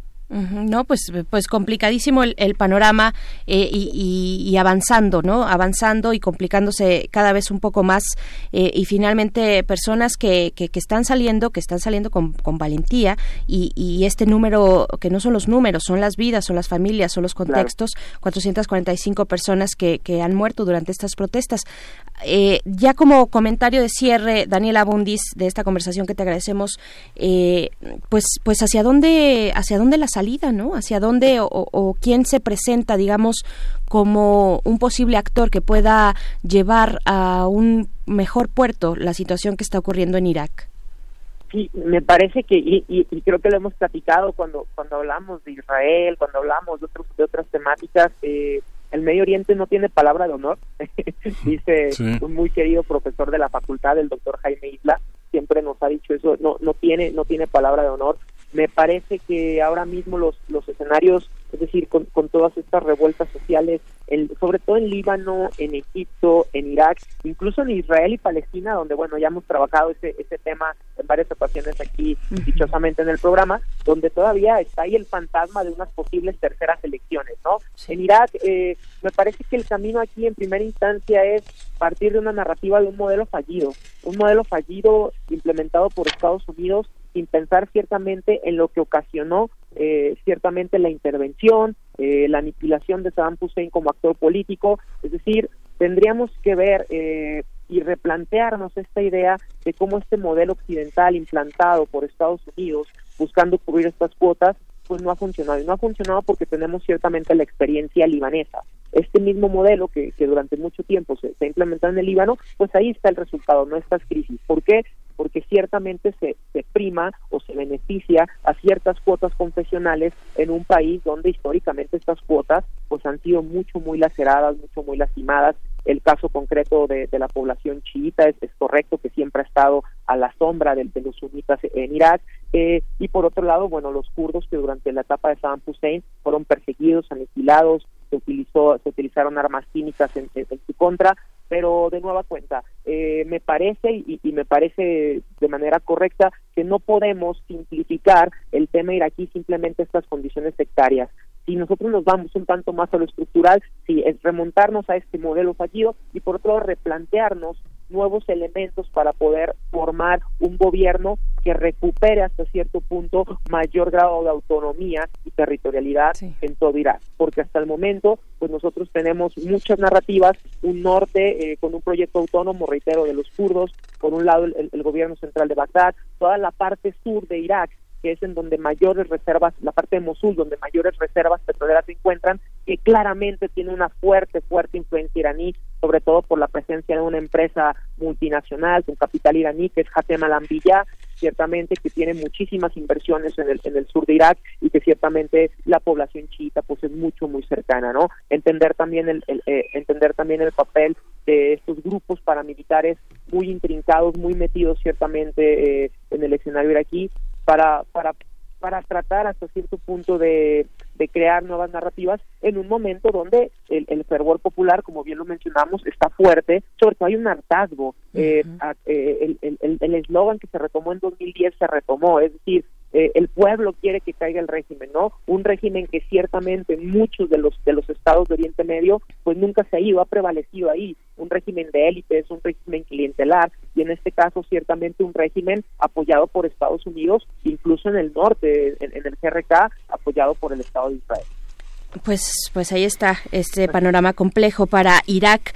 Eh, Daniela Bundis, doctor Daniela Bundis, te agradecemos mucho que, compartas estas lecturas con nuestra audiencia. Nos encontramos pronto para dar seguimiento a lo que ocurre ahí, a lo que ocurre también en toda la región eh, y te agradecemos mucho eh, esta mañana que comentaras con nosotros. No, pues un gusto como siempre estar con ustedes, la verdad que siempre se disfruta. Un saludo para toda la universidad y para todos los radioescuchas. Estamos en contacto para darle seguimiento a esto. Buen día. Muy buen día. Saludos también de vuelta allá hacia allá Guadalajara. Daniela Bundis, eh, pues bueno, vamos lo que estamos, escuchando, ¿qué es? Ya es, es, de esta mujer bambara extraordinaria, son las palmas, la voz y la guitarra de Fotomata eh, Diaguara. Esto es clandestino. Y con esto ya me estaban quitando el micro. Con esto nos despedimos también de nuestra segunda hora y de la radio Nicolaita. Nos encontramos con ustedes mañana. Seguimos en el 96.1 de FM y en radio.unam.mx. Vamos a escuchar ahora sí y nos vamos después al corte.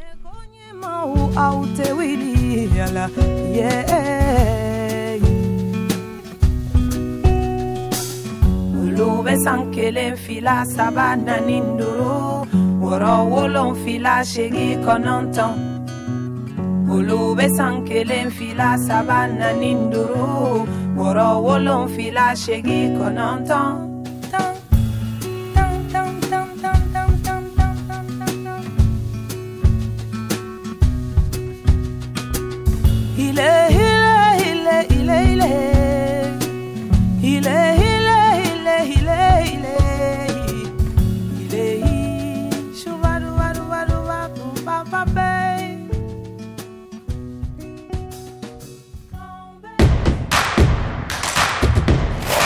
Escucharte.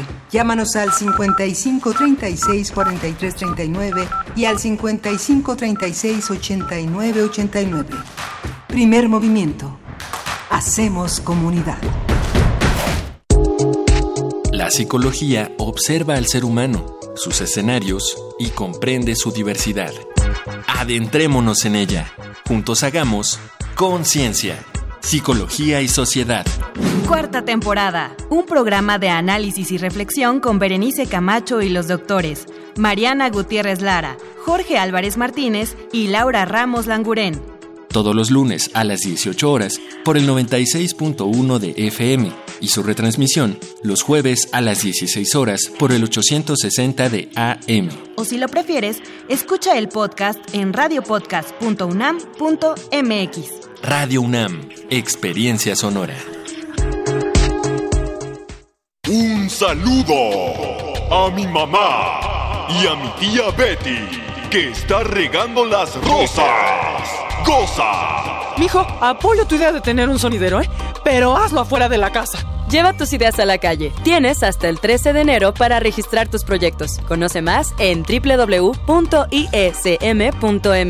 Enchula tu colonia con el presupuesto participativo. Instituto Electoral Ciudad de México. Con participación, todo funciona. La temporada de frentes fríos ya comenzó y con ella bajas temperaturas y heladas. Puede llover, caer nieve y presentarse frío extremo. Mantente informado de los cambios de temperatura a través de los avisos meteorológicos que emite diariamente la Comisión Nacional del Agua y protégete ante los cambios bruscos y las afectaciones de estos fenómenos. En Conagua monitoreamos de manera constante para emitir avisos meteorológicos oportunamente. Conagua. Gobierno de México. Otro modo de ver y hacer teatro. Otra historia que recordar. Otro tiempo que revivir. 2 de 90. Obra teatral para asombrarse de las capacidades histriónicas de dos personajes poco o demasiado convencionales. Donde el presente y el pasado se unen en un solo tiempo y donde la edad no es pretexto. Con las actuaciones de Maripaz Mata y Teresa Selma. Una obra dirigida por Mario Ficacci. Funciones a las 20 horas los lunes 4, 11 y 25 de noviembre y diciembre 2 y 9. Sala Julián Carrillo. Adolfo Prieto 133, Colonia del Valle, cerca del Metrobús Amores. Entrada libre. Porque el drama y el teatro no distinguen edades. Radio UNAM. Experiencia sonora.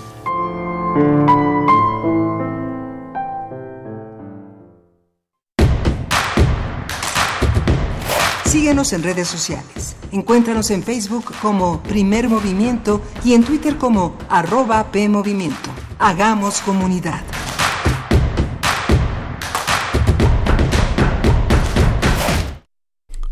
Son las 9 de la mañana con 5 minutos en este lunes 9 de diciembre. Estamos aquí en primer movimiento en la cabina de Radio UNAM. Ya tenemos dos horas de estar al aire aquí en primer movimiento y esta es la tercera hora. Berenice Camacho, buenos días. Muy buenos días, Miguel Ángel Quemain. Gracias por permanecer en sintonía en el 96.1 de FM aquí en la radio universitaria de la UNAM. Pues sí, ya tenemos dos horas después de este regreso que no sé tú, pero yo no me he podido sacudir mucho el regreso, eh, el impacto que genera la FIL Guadalajara en, en, el, en el cuerpo físicamente, pues es, extenuante. Son eh, varios días de estar básicamente pues ahí reunidos en torno a los libros, eh, eh, moviéndose poco en realidad, solamente alrededor de la Expo Guadalajara donde se lleva a cabo y donde, final, donde finalizó ya este domingo con un recuento de 842 mil asistentes a esta FIL Guadalajara y pues bueno, sí, estamos ya de vuelta tratando de aclimatarnos a este frío invernal ya también en la Ciudad de México, que no fue tan inclemente el clima por allá en Guadalajara, sí lo es de regreso en la Ciudad de México. Para que ir a otra parte, estábamos de las, eh, bueno, Frida salió desde las 5 de la mañana, saliendo rumbo a la feria, pero eh, de 5 de la mañana para prácticamente hasta las 9 de la noche, a dónde ir a otra parte. Comentábamos al inicio de primer movimiento que eh, el, el programa cultural seguramente de lo que viene en este sexenio, en esta cuarta transformación, vendrá de las universidades, son las universidades las grandes gestoras de los proyectos culturales. La Feria del Libro de Guadalajara es un gran ejemplo de cómo dialogan las este las culturas alrededor de, eh, de, todo un proyecto de vida cotidiana, pero también de pensamiento. ¿no? Seguramente el año próximo las literaturas europeas y la literatura, las voces de Centroamérica van a cobrar una parte importante. Centroamérica va a tener un espacio privilegiado. Este, este espacio que viene de la FIL se generará justamente eh, en Costa Rica, en El Salvador y en Nicaragua de una manera muy muy fuerte, que es algo que no se ha dado en otros espacios culturales. La, la presencia de otras literaturas, de otro mundo entre nosotros, es algo que, que es ejemplar en esta manera de pensar la literatura la, los libros desde las universidades públicas. Sí, y no solo por la localización geográfica, sino todo lo que se gesta, todas esas voces que se hacen escuchar en las universidades, en estos contextos eh, educativos dentro y fuera del aula, y, no solamente de las voces consagradas que se tiene la fortuna de tener básicamente a la mano a los autores eh, ya de gran renombre y con una larga trayectoria en las letras, sino también a las voces, a las voces disidentes, a las voces diferentes, a otros grupos que también eh, pues eh, se van generando estos discursos en torno eh, a los espacios universitarios pues bueno creo que todo esto es lo que recoge la FIL Guadalajara y, y otras y otros espacios también algunos crecientes como es la Filuni que tuvo precisamente en el contexto de Guadalajara tuvo su presentación Jorge Volpi el coordinador de difusión cultural pues dio ahí los elementos básicos los ejes que van a regir la próxima eh, la próxima FILUNI, Feria Internacional del Libro Universitario, aquí en la UNAM, y dijo también por, por digamos, encargo del rector Graue, hay que poner en el centro a los jóvenes, hay que poner también en el centro la cuestión de género, la cuestión de esas voces, eh, pues que no han tenido históricamente el, digamos, el micrófono, no, el centro, el centro del, de, de los reflectores, ahí estarán en la FILUNI para el próximo año. Eh, Jorge Volpi, que fue ratificado ya durante nuestra estancia por allá, fue ratificado en el cargo de coordinador de difusión cultural de la UNAM, un espacio fundamental para esta universidad que también difunde la cultura, no solamente, eh, digamos, es parte de sus tres eh, metas principales, la docencia, la investigación y la difusión de las ciencias y de la cultura en este caso. Así es que, bueno, mucho que seguir comentando en torno a la FIL Guadalajara y a este cierre, a lo que viene por delante. Y pues bueno, también saludar a quienes nos escriben en redes sociales. Esta mañana tuvimos aquí en cabina pues este taller breve de cómo hacer una piñata porque vamos a, y ya estamos lanzando y ahí en nuestras redes sociales está la convocatoria para que ustedes participen, para que ustedes eh, hagan su piñata con esas eh, breves instrucciones, pero que pongan mucho de su creatividad. Y el próximo viernes, el próximo viernes tendremos nuestro concurso de piñatas. Vamos a romper solamente una. No crean que su creación la vamos a agarrar a palos, por supuesto que no. Esas se van eh, a, sus casas con, esperemos, eh, los ganadores ¿no? del primero y segundo lugar. Tendremos esos espacios eh, para este concurso de piñatas, pero vamos a romper una, no la de ustedes, sino creo que la nuestra o a ver si la que hacemos aquí entre todo el, el equipo de primer movimiento, pues ahí está. En nuestras redes sociales pueden encontrar pues eh, de más eh, información al respecto, arroba P Movimiento en Twitter, Primer Movimiento UNAM en Facebook. Y pues bueno, Vamos con lo siguiente, que es la poesía, la poesía necesaria. Vamos. Primer movimiento.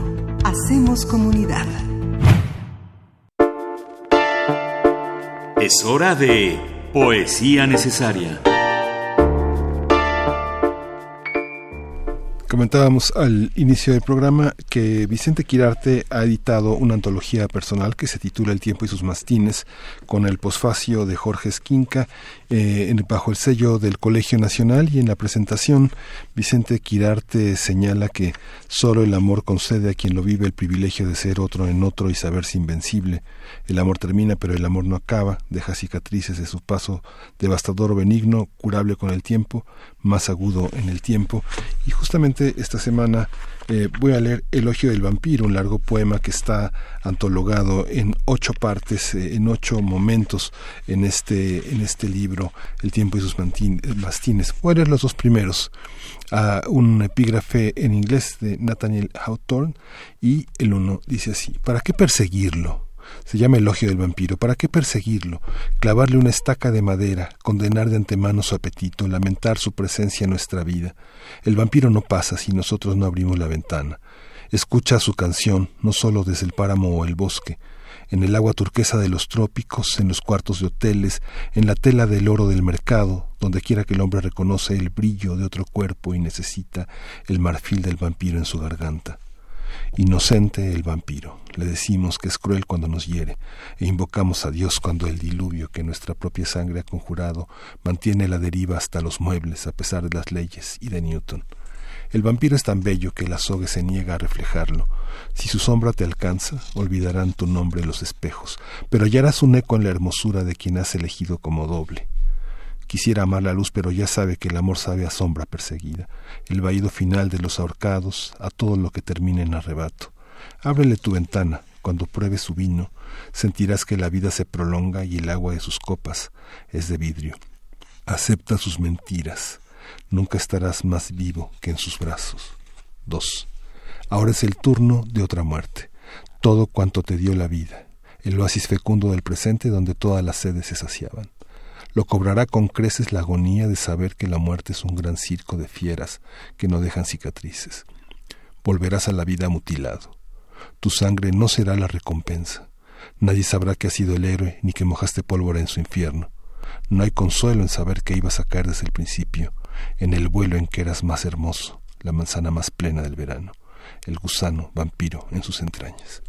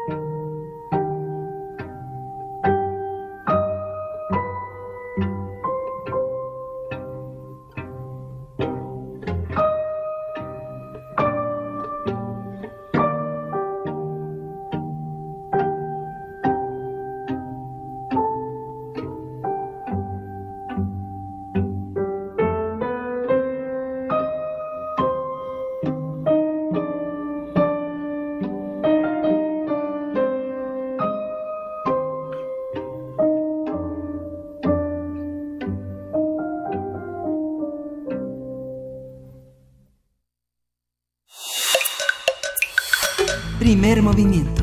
Hacemos comunidad. La mesa del día. Hace unos días, la Comisión Nacional de Derechos Humanos y la UNAM presentaron el primer Atlas de los Derechos Humanos de las Personas con Discapacidad, que contiene indicadores que permiten sistematizar los datos sobre la discapacidad que poseen las distintas instancias del Gobierno federal y del Estado mexicano. El objetivo de este atlas es realizar el seguimiento de la implementación de la Convención sobre los Derechos de las Personas con Discapacidad a nivel nacional, ya que este atlas contempla la implementación de los principios y derechos contenidos en ese instrumento internacional. Se trata de una herramienta que hace visibles las diferencias en el acceso y el ejercicio de los derechos de las personas con discapacidad a un nivel nacional, en escalas estatales, pero también escalas de zonas rurales. En la elaboración de este atlas participaron el Colegio de Geografía de la Facultad de Filosofía y Letras, así como la Dirección General de Atención a la Comunidad de la UNAM. A partir de la elaboración del Atlas de los Derechos Humanos de las Personas con Discapacidad, hablaremos de la importancia de contar con un instrumento que sistematice los datos y de cuál es la participación de la UNAM. Para ello nos acompañan aquí en cabina la doctora Verónica Ibarra García, quien es coordinadora del Colegio de Geografía de la Facultad de Filosofía y Letras de la UNAM. Bienvenida, doctora Verónica, una vez más por estar aquí. Muchas gracias. Eh, buenos días, muchas gracias por la invitación. También está con nosotros la maestra Berenice Álvarez Becerril, académica del Colegio de Geografía de la Facultad de Filosofía y Letras también de la UNAM. Bienvenida, Berenice. Gracias por la invitación. Gracias, gracias a ambas. Pues con esta participación que tiene la UNAM, una participación muy interesante en el caso de ustedes de el Colegio de Geografía de la Facultad de Filosofía y Letras para elaborar este atlas de derechos de las personas con discapacidad. ¿Cómo, eh, cómo, cómo, cómo lo empezaron a, a, plantear? ¿Cómo lo plantea? ¿Cómo plantea un documento de este tipo el Colegio de Geografía? Eh, bueno, yo creo que eh, lo primero que a lo mejor que hay que mm, ubicar es que eh, la geografía es una ciencia social. O sea, a veces se piensa que geografía está en el área de, de, ciencias duras o de las ciencias naturales, pero en realidad la la tradición, digamos, de la geografía es una tradición humanista y de las ciencias sociales. Justo por eso estamos ubicados en la Facultad de Filosofía y Letras. Entonces, las universidades eh, del siglo XIX, las alemanas, las francesas, las inglesas, eh, la geografía está ubicada en humanidades. Entonces, esta parte, digamos, siempre ha sido muy importante porque se ha analizado la parte humana, la parte social, y en geografía nos han estado convocando de la Comisión Nacional de Derechos Humanos para hacer atlas el primero que hicimos fue sobre igualdad mm. una cuestión de igualdad entre hombres y mujeres, y ese fue nuestro primer acercamiento con la Comisión Nacional de Derechos Humanos, porque hay un área de la geografía que es geografía feminista. ¿no? que Ah, tampoco no se conoce muy bien, pero que tiene un desarrollo muy fuerte en, en la geografía. Y eh, el segundo proyecto al que nos invitaron es este del Atlas eh, de los Derechos Humanos de las Personas con Discapacidad. Y para nosotros, bueno, representó todo un reto, porque en realidad en México esa área de la geografía, si no mal recuerdo, solo tenemos eh, un, un alumno de doctorado que está a punto ya de, de titularse con esa temática, pero no hay muchas personas desde la geografía trabajando esta, esta temática. Eh, sin embargo, nosotros ya habíamos trabajado con cuestiones de derechos humanos y pudimos incorporarnos eh, por la cuestión del, em, digamos, lo que es accesibilidad, pero accesibilidad no solo en un sentido eh, físico, digamos, por ejemplo, de personas que pueden tener una discapacidad eh, eh, para caminar, sino hay otros tipos de discapacidad que a veces no se ven y que nosotros de alguna manera sí los tendríamos contemplados, ¿no? Y eso es creo que una parte eh, muy interesante porque, a ver, por ejemplo, el equipo pensó que es un equipo conformado por profesores del Colegio de, de Geografía y por estudiantes. ¿Cómo le explicas a alguien que no puede ver lo que es un mapa? Si nunca, o sea, a lo mejor hay gente que perdió la vista y entonces sí tiene la idea de que es un mapa, tiene un referente. Pero si hay una persona que nunca ha visto, ¿cómo le explicas un mapa?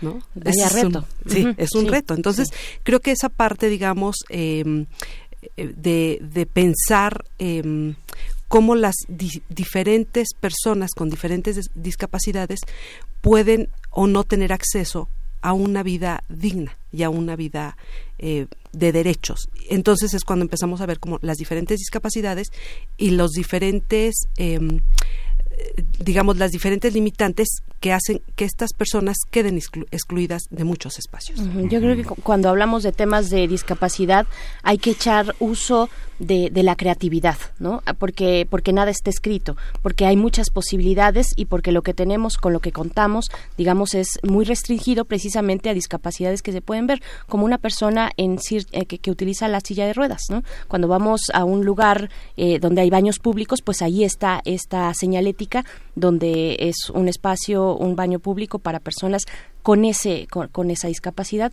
Pero hay hay todo un mundo y hay todo un universo eh, que, que podemos y que tenemos que explorar en ese sentido. Cómo se acercan ¿Cómo fue este momento, este paso desde la geografía, ustedes como profesores, profesoras y los alumnos de geografía, eh, para acercarse a un tema como la discapacidad, para plantearlo después en un atlas, en este caso, de los derechos de las personas con discapacidad? Berenice. Gracias. Ah, primero quisiera como que acordáramos un término que para mí es muy importante. Es es diferente hablar de discapacidad que de limitación. Una persona con discapacidad eh, tiene que ver con la suma de la limitación física más las barreras que son producidas desde el espacio. Entonces, no es, un- eh, no es que las personas tengan discapacidades, tienen una limitante y esta limitación, por ejemplo, para ver, para oír, para caminar, para atender el cuidado personal, se suma a estas barreras que imponen medio. Entonces, ¿cómo nos acercamos al proyecto desde la geografía? Desde pensar lo que no existe. ¿Cómo piensas lo que no existe, como tú lo señalas? Desde que normalizamos el cuerpo. Eh, todos estamos acostumbrados a pensar en que todos tenemos estándar. Y creo que ese es hasta inclusive un estándar eh, que genera estereotipos, ¿no? Todos pensamos en las personas que pueden caminar, que pueden ver, que pueden oír, estas que pueden acceder, por ejemplo, a los sanitarios y ponemos un logo a- aludiendo a la discapacidad con, la- con esta imagen de la silla de ruedas. Sí. Pero eso no es la discapacidad. Esa solamente es una limitación que se suma a otras barreras impuestas por el entorno. Una vez que identificamos que el reto es romper el paradigma de evitar la normalización del cuerpo y de dejarle de eh, poner la responsabilidad a la persona, eso creo que fue el reto más importante, ya que lo rompimos ese paradigma con nosotros mismos. Uf. O sea que fue muy difícil, te puedo decir que sí fue totalmente difícil en el día al día Sí. pensar en derechos. Entonces, es todas las personas, todos los espacios, todos los derechos. Esto ya es una idea que traíamos desde hacía dos años atrás, en la que hemos estado conscientes de que pensamos en todos los derechos, pero todo el mundo dice los derechos humanos, pero piensan en los derechos humanos de los hombres, los derechos humanos de las niñas, los derechos humanos de las mujeres, y pocos nos pocos y pocas personas nos ponemos la camiseta de que son todos los derechos humanos. Y en el caso de las personas con discapacidad, por eso te decía, hay que romper este paradigma de normalizar o estandarizar. Entonces, eso quiere decir que las personas con discapacidad pueden ser mujeres, pueden ser hombres, pueden ser niñas, pueden ser adultos mayores y que además la discapacidad no es la silla de ruedas, sino es esta persona que no puede ver, que no puede oír, que no puede caminar, pero que se enfrenta a una barrera producida, como las escaleras, por ejemplo, o como los espacios que no son accesibles, y está sumada a la discapacidad. Ese creo que fue eh, el reto al que nos enfrentamos. Y gracias por la pregunta, porque creo que es algo que, que no habíamos como aterrizado, de dónde nos surge, de estar pensando todos estos ámbitos, todo pensar lo que no existe y dejar de estandarizar. Porque ahí viene el prejuicio de la gente, ¿no? De las personas con discapacidad no pueden acceder al trabajo porque tendríamos que adecuarlo. Pero las personas con discapacidad no son solamente las personas con la silla de ruedas, ¿no? Esta visión, eh, para entender, hay 64 indicadores que conforman el Atlas. 64 posibilidades, 64 maneras de mirar. ¿En qué consisten? Yo es difícil enumerar 64, pero vamos a tratar de hacer un intento. Eh, lo que pensamos fueron en ámbitos. Algo que ha, bueno, aprendido mucho desde la doctora Verónica es que eh, el espacio se produce eh, se produce socialmente y, y, yo creo que ahí le daría primero la palabra a ella para que vean cómo se articula este espacio y después de identificar estas dimensiones nosotros producimos esos indicadores. Sí, doctora Verónica. A ver, bueno, lo que pasa es que em, mm, la geografía digamos, actualmente trabaja con una categoría que se llama espacio, pero el espacio no visto desde la parte física, ni arquitectónica, ni ingenieril, ¿no? Ahí eh, eso tenemos que romperlo. Eh, porque justo lo que decimos es que el espacio es una categoría de análisis, es una dimensión de la sociedad. Así como está la dimensión tiempo, está la dimensión espacio, a la cual no se le había hecho mucho caso, porque siempre estaba como más presente el tiempo. Pero entonces, cuando se empieza a trabajar con la dimensión de espacio como producción social, lo que se ve es cómo este espacio se produce a partir de, de relaciones políticas, económicas, sociales, científico-técnicas, y la segunda naturaleza o la naturaleza o lo que llamaríamos cuestiones físicas, digamos, son incorporadas justo a través de implementaciones científico-técnicas. Entonces, para nosotros esa categoría es la que permite entender por qué el espacio es diferente. No tiene que ver tanto con cuestiones físico-naturales, sino con cómo cada sociedad desarrollada de manera diferencial por cuestiones sociales, políticas, económicas y científico-técnicas van produciendo un espacio. Entonces, eso es lo que nos permite entender, eh, digamos, o ver eh, las políticas públicas, la política como una productora de espacios. En ese sentido también, las acciones políticas, las leyes, son importantísimas para entender cómo se produce un espacio. Y entonces ahí es cuando nosotros podemos empezar a ver, por ejemplo, cuál es la política pública hacia las personas con discapacidad. Cómo las instituciones económicas y políticas piensan o no piensan en la sociedad, eh, digamos, con ciertas características, porque aquí tendríamos que pensar, por ejemplo, cuando pensamos en personas con discapacidad, generalmente pensamos a personas que tienen, eh, digamos, como problemáticas en la movilidad, pero justo lo que nosotros decimos, no, solo, no son solo ellas, ¿no? Porque mucha gente dice, bueno, ya hice una rampa, ya cumplí. Y es, no, pero ¿qué pasa con la cuestión auditiva, la visual? ¿no? Entonces ahí no se está atendiendo a, a, todo este grupo de personas que realmente tienen distintas discapacidades. Y perdón que la interrumpa, doctora, pero es que hay, hay una parte en la que se experimenta algo que no tiene nombre, como usted lo está diciendo. Una, una persona con discapacidad a veces ni siquiera puede decir cómo se siente porque no hay un espacio en el lenguaje para ubicar eso que usted está definiendo como un espacio, ¿no? Donde uno queda marginado o uno no existe, ¿no? Exacto, y justo es lo que decíamos nosotros, ¿no? Es, por ejemplo, ¿por qué en, en otro tipo de sociedades, digamos, que se definen, ahorita vamos a llamarles, aunque no estamos tan de acuerdo, como más desarrolladas, porque vemos más personas con discapacidad en la calle, justo porque es una sociedad que atiende a sus personas con discapacidad y pueden acceder a los espacios públicos, a la educación, al trabajo. Aquí en México no es que no existan, es que están recluidos en sus casas, porque justo no se les ha generado la posibilidad de acceder a los derechos, la educación, la vivienda, el trabajo, la salud, el espacio público. O sea, y es cuando nosotros entonces, para entender cómo se produce ese espacio, lo, a lo que vamos es digamos, a los elementos sociales que producen ese espacio. Y eso generó algo interesantísimo que a lo mejor ahorita Veré les puede explicar más, pero se hicieron más de 700 solicitudes de eh, información para ver cómo las instituciones atendían a las personas con discapacidad. Y las respuestas fueron increíbles, porque lo que dicen es, no nos corresponde a nosotros. Eso explica por qué no se atiende a las personas que tienen algún tipo de discapacidad. Claro. ¿Quiénes son, cuáles son esos perfiles, digamos, cuando pensamos en personas que viven con alguna discapacidad, entendiendo que eh, todavía hay muchos retos, ¿no? Todavía estamos en este viejo paradigma en el que la sociedad, todos nosotros y nosotras somos los principales promotores de la discapacidad, porque ahí están las barreras, ¿no? Están las barreras en la sociedad, están las barreras en las políticas públicas, en el gobierno, en estas instituciones que fueron llamadas a, con estas eh, solicitudes de información y dijeron no, levantaron los hombros y dijeron a nosotros no nos toca, ¿no? Ahí están eh, esas barreras de la discapacidad, lo que nos decías, maestra Berenice, eh, ¿quiénes son? Pero ¿quiénes son estos perfiles? Porque también esas discapacidades que no se ven, digamos, ¿no? Puedo pensar en personas con discapacidad psicosocial, por ejemplo que, que, son fluctuantes además, que no es una, que, que no tienen episodios, que son episodios, que no es una condición constante y lineal, sino que tienen altas y bajas que tienen y que viven además su, su, su condición de unas maneras muy muy diversas, ¿no? ¿Quiénes son?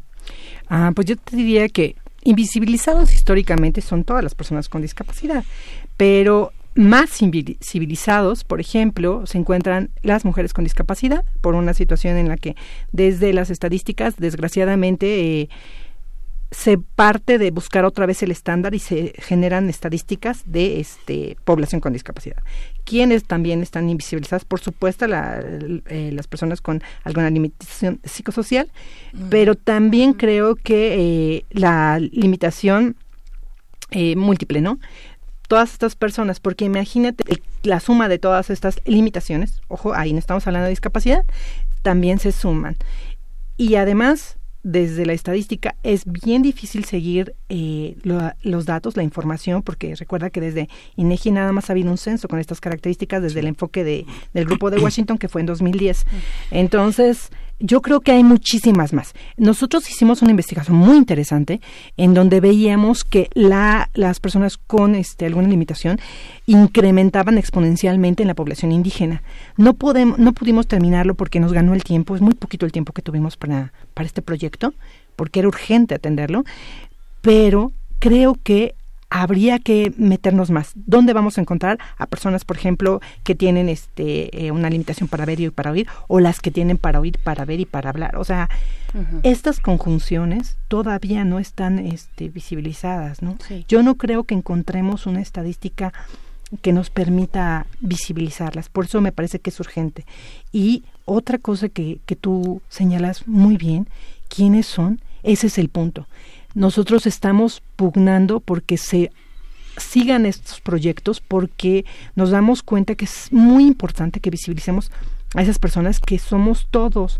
Y todos vamos a ver en algún momento que nuestra vida está eh, o tiene alguna cuestión de limitación y que las barreras para para esta situación se siguen incrementando, ¿no? Nosotros para que podamos entrar a un lugar, cuando si en algún momento requerimos a, una cuestión de rehabilitación, rodillas, piernas, manos, etcétera, no tendremos.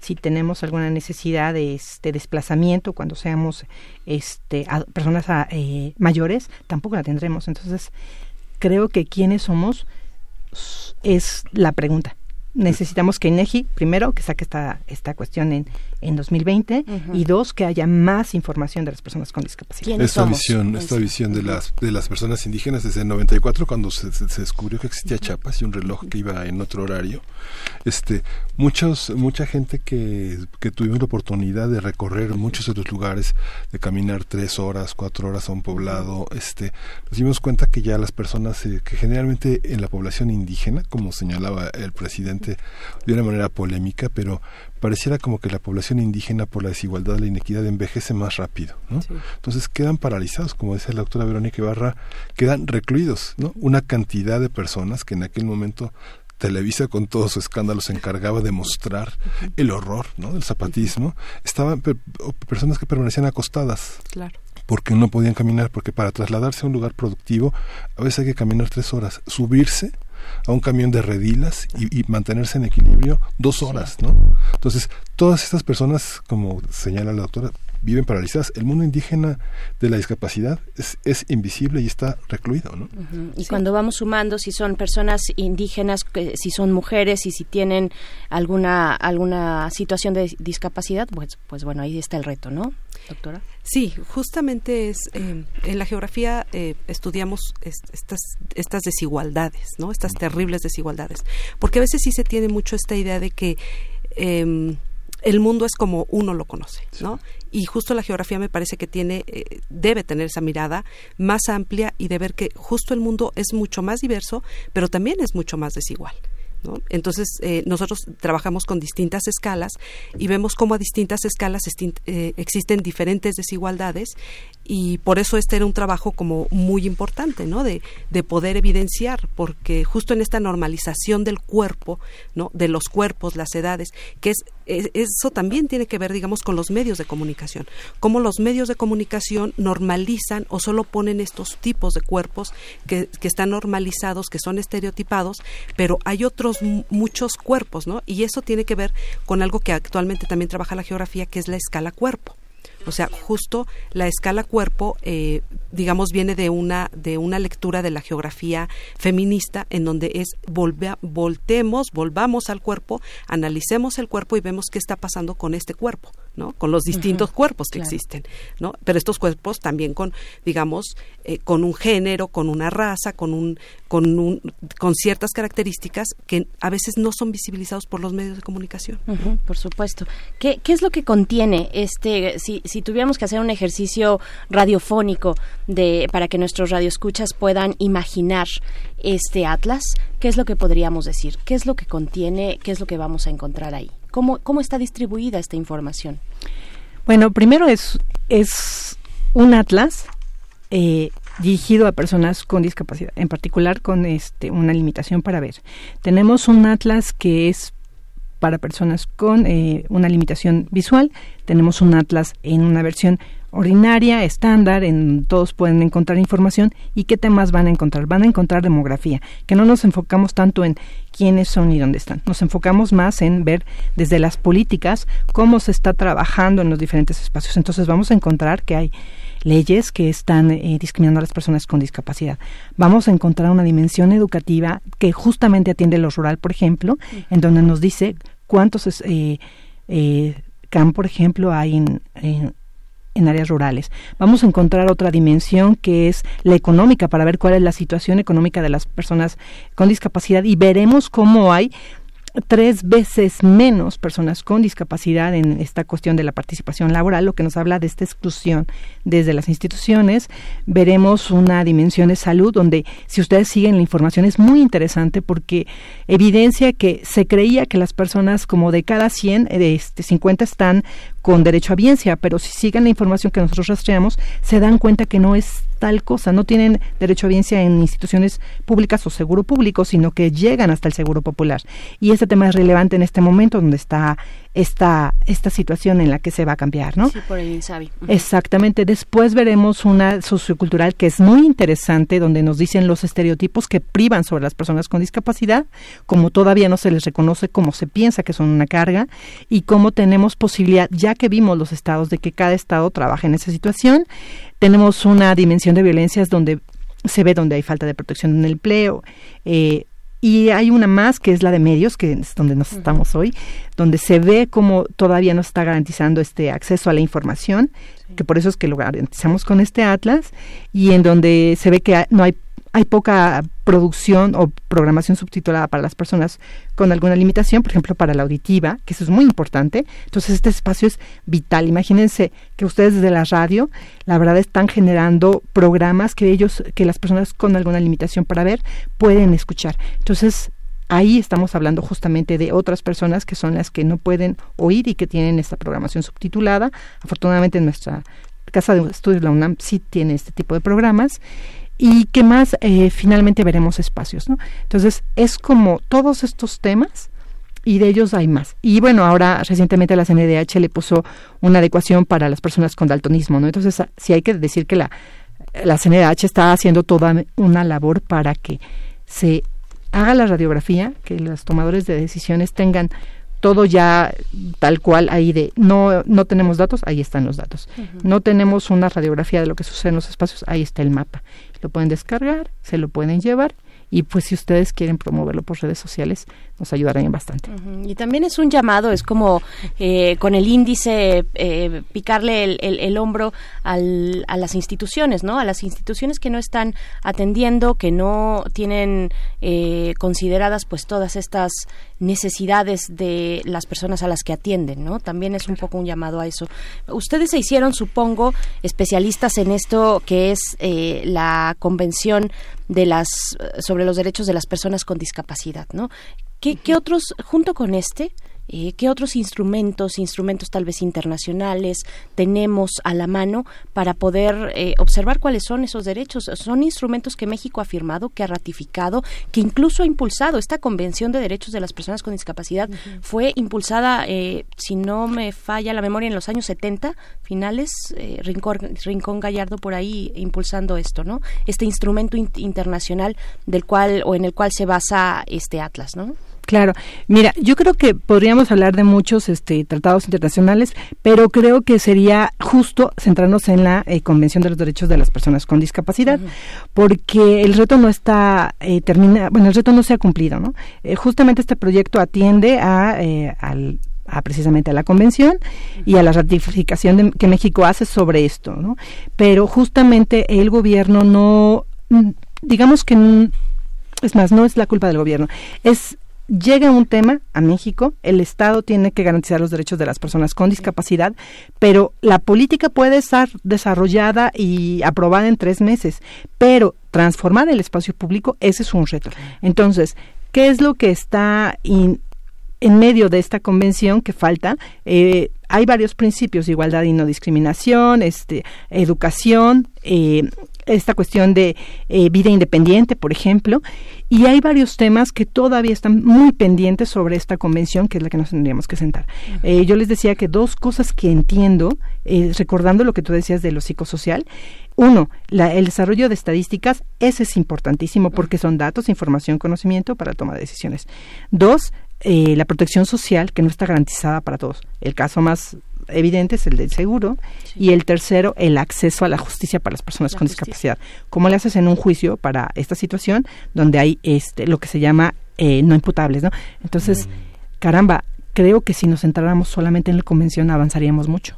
Sí, la educación, las, las primarias. Claro, Creo que el 80% de las primarias no tienen acceso para personas que tienen dificultades motrices. Así es. Y hay escuelas especiales, ¿no? También, que ese es todo un tema, todo un tema. Sí, y bueno, si me permiten también como pensar en esta eh, situación que también la trabajamos desde la eh, geografía, que es una cuestión de escalas. Entonces nosotros decimos, bueno, sí, están las convenciones internacionales, las firmas de los tratados, pero después vamos como a otra escala, que es la nacional. Entonces, ¿qué está pasando en esa? Podemos bajar a otra escala, que es la de los estados, y después a la de los municipios. ¿no? Entonces, ahí justo es donde nosotros vamos viendo si se van aterrizando o no estos, estos tratados, porque muchas veces dice México ya firmó, sí, bueno, pero si no ha bajado de escala y no se va aterrizando en política pública, en políticas concretas, en lugares específicos, pues en realidad es letra muerta. Entonces, ahí yo creo que se necesitan también como mucho esos estudios de ir como viendo las distintas escalas de cómo se va conformando, eh, digamos, las leyes y las realidad. Muchas veces ya, ya, ya se eh, promulgó una ley, sí, a escala federal. Veamos si ha pasado a las entidades. Y después de las entidades, cómo están operando para que pueda bajar a municipios. Entonces, justo es como ver el, espacio, cómo está integrado. Y me parece que entonces hay dos elementos importantes em, que tendría que ser la voluntad política y el conocimiento. ¿no? porque se puede tener mucha voluntad, pero si no hay conocimiento, pues no se puede llegar.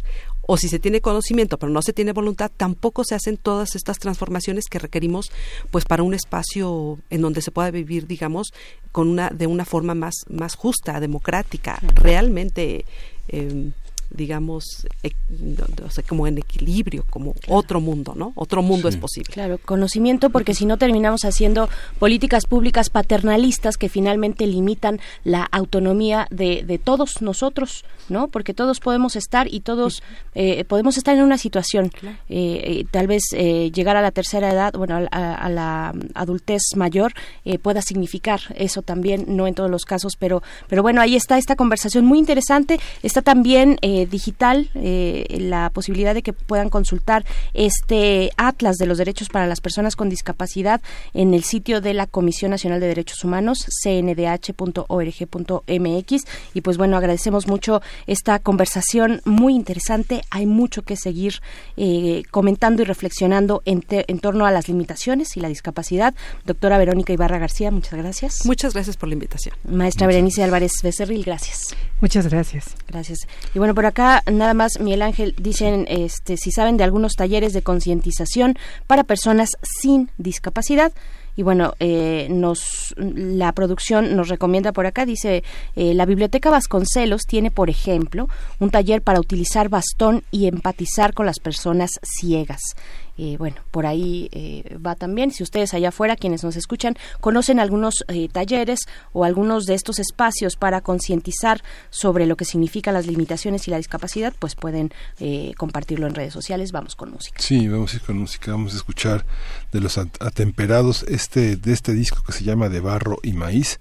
Vamos a escuchar Tríptico Mexicano de Joaquín Pardavé, Elisa Raraz y Manuel M. Ponce.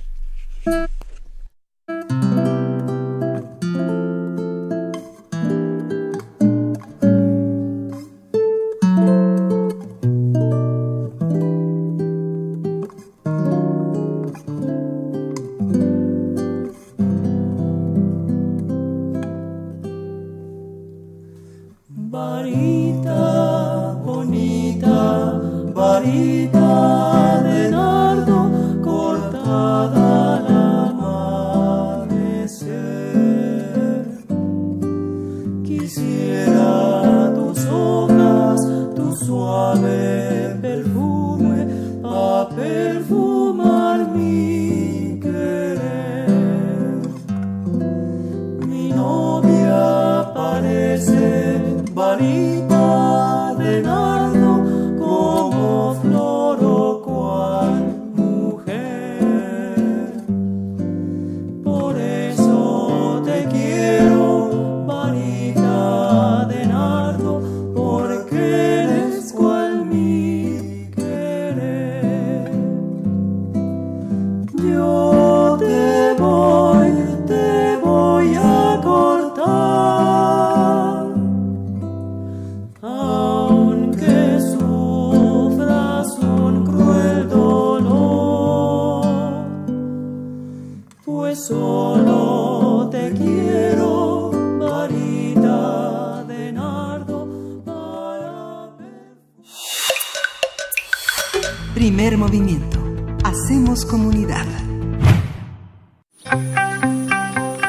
En equilibrio.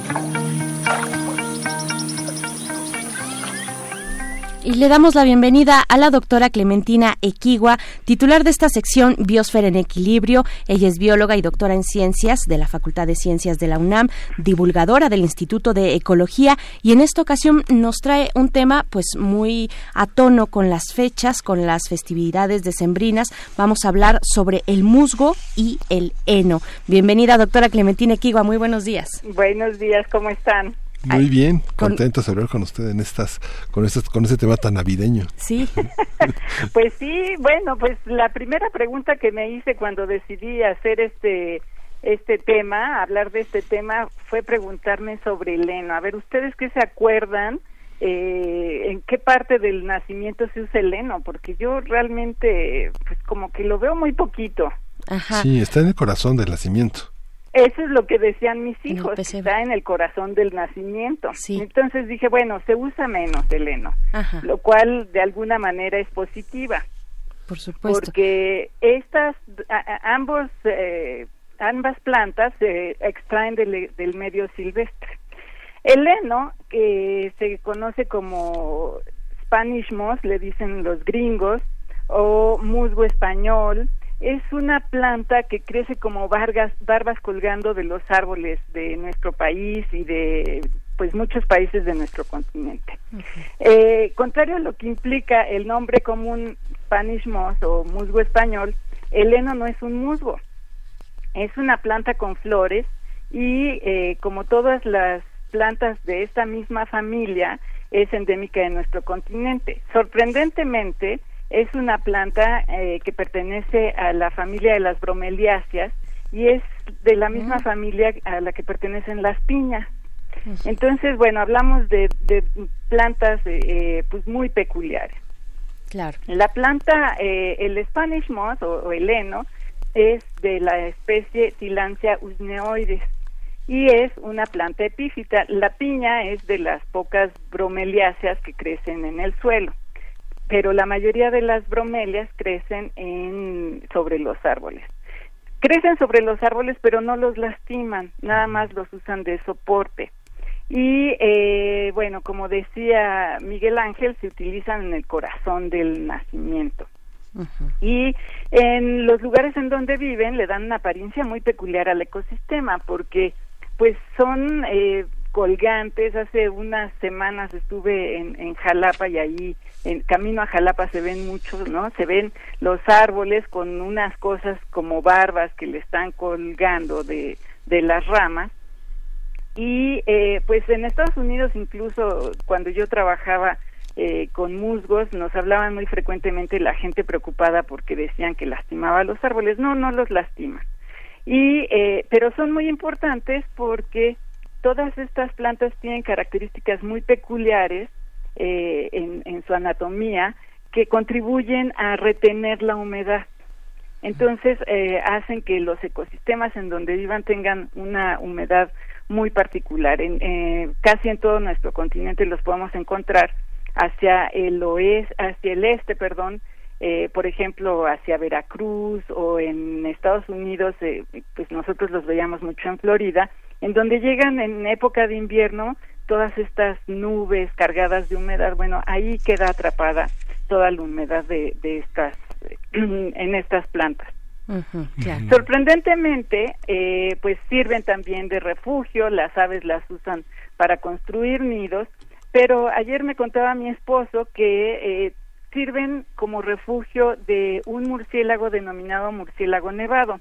Estos murciélagos comen insectos y son increíbles porque llegan desde Canadá hasta México para pasar el invierno en nuestro país y son de los pocos murciélagos que además de migrar hibernan.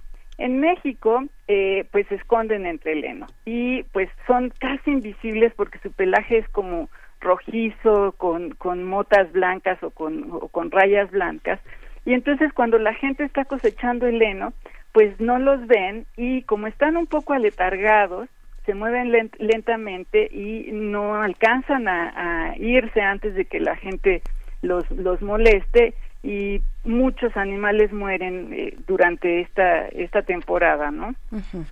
Por otro lado, los musgos son plantas eh, que digamos inferiores, ¿no? Son de las primeras plantas que conquistaron la tierra, no son plantas vasculares como lo son las eh, como es el heno y estas plantas representan sorprendentemente el segundo grupo más importante del reino vegetal por el número de especies que hay en el mundo en todos los ecosistemas se encuentran, ¿no? En, en, casi cualquier ecosistema, cubriendo rocas, troncos de los árboles. En zonas tropicales incluso pueden crecer sobre las hojas. Y en los bosques de pino, de oyamel, de encino y de pino y encino que hay en los alrededores de ciudades como la Ciudad de México, crecen en el suelo.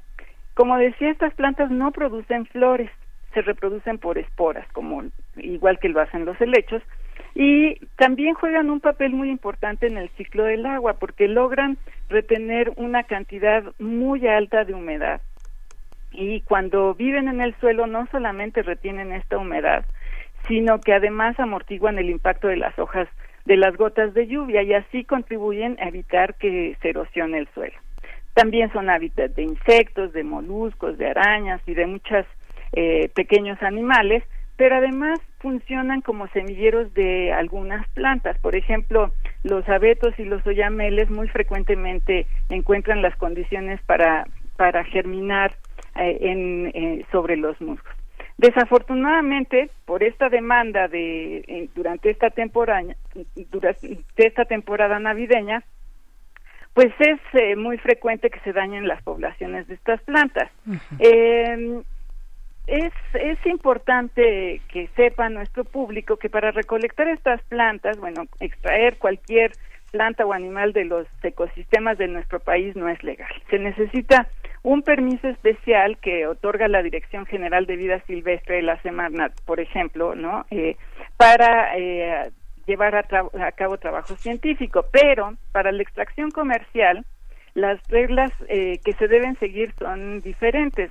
por ejemplo, tiene que seguirse un procedimiento que señala la Ley General de Desarrollo Forestal Sustentable, y también un instructivo que hay en la norma oficial mexicana de la Semarnat.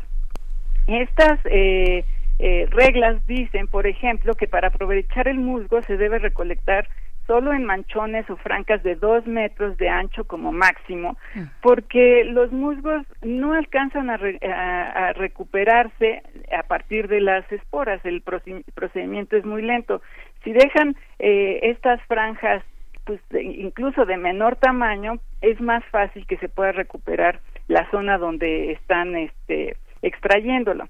Y eh, esto eh, que les digo lo recomienda una bióloga que se llama Marlene Gómez Peralta en un artículo que publicó hace varios años. Y para aprovechar el heno pues obviamente se recomienda no derribar o dañar a las especies en donde crecen, ¿no? Pero una cosa que es muy interesante de los musgos es que tienen una peculiaridad muy poco conocida y es que pueden permanecer secos por muchísimo tiempo, que pareciera que están muertos, pero con echarle un poco de rocío de agua reviven, ¿no? Eh, por ejemplo, hace a principios de este siglo encontraron unos musgos eh, eh, tapados por toneladas de hielo en, en el Ártico y e hicieron experimentos para ver si podían lograr que germinaran o que volvieran a, vivir, que empezaran a crecer y encontraron con que sí, que sí podían este, revivir. Entonces eran plantas que tenían 400 años de estar escondidas en el hielo y resulta que estaban vivas. Entonces, esta capacidad de sobrevivir me sirve de pretexto para recomendarle a nuestro público que una vez que pase la temporada navideña, por favor no se deshaga de lo que hayan comprado, mm. que lo guarden en eh, entre papel periódico, a lo mejor acomodado muy planito en, en una caja de cartón que permitan que haya aireación y en el próximo año pues lo pueden usar nuevamente, ¿no?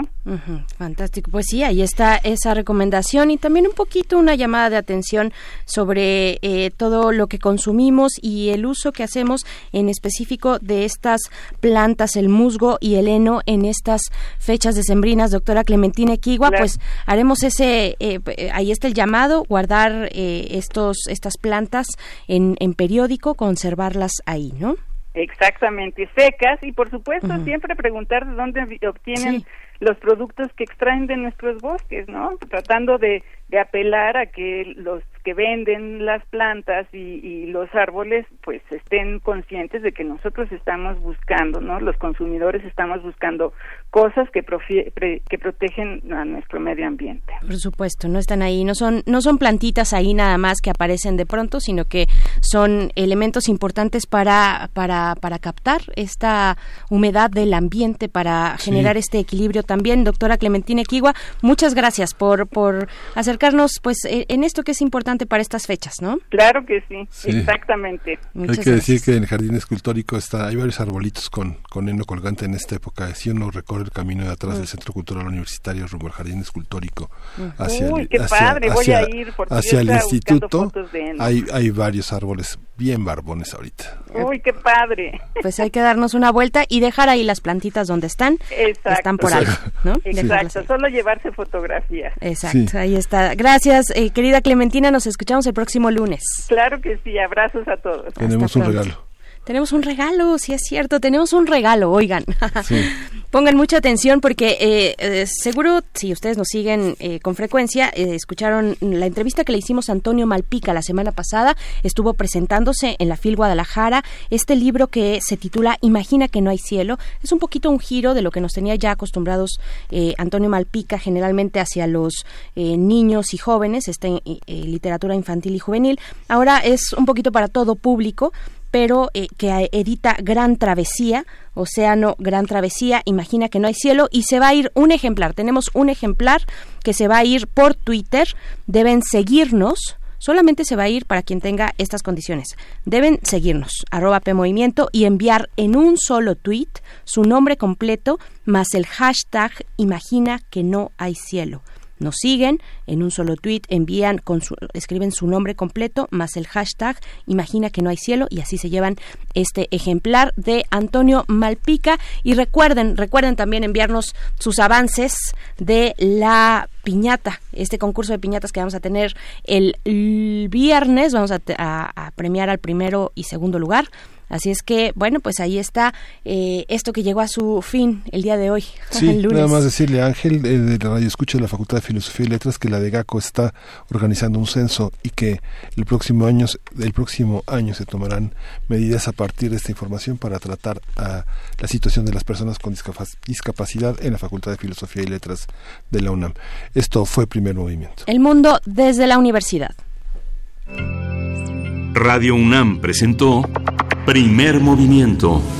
El mundo desde la universidad.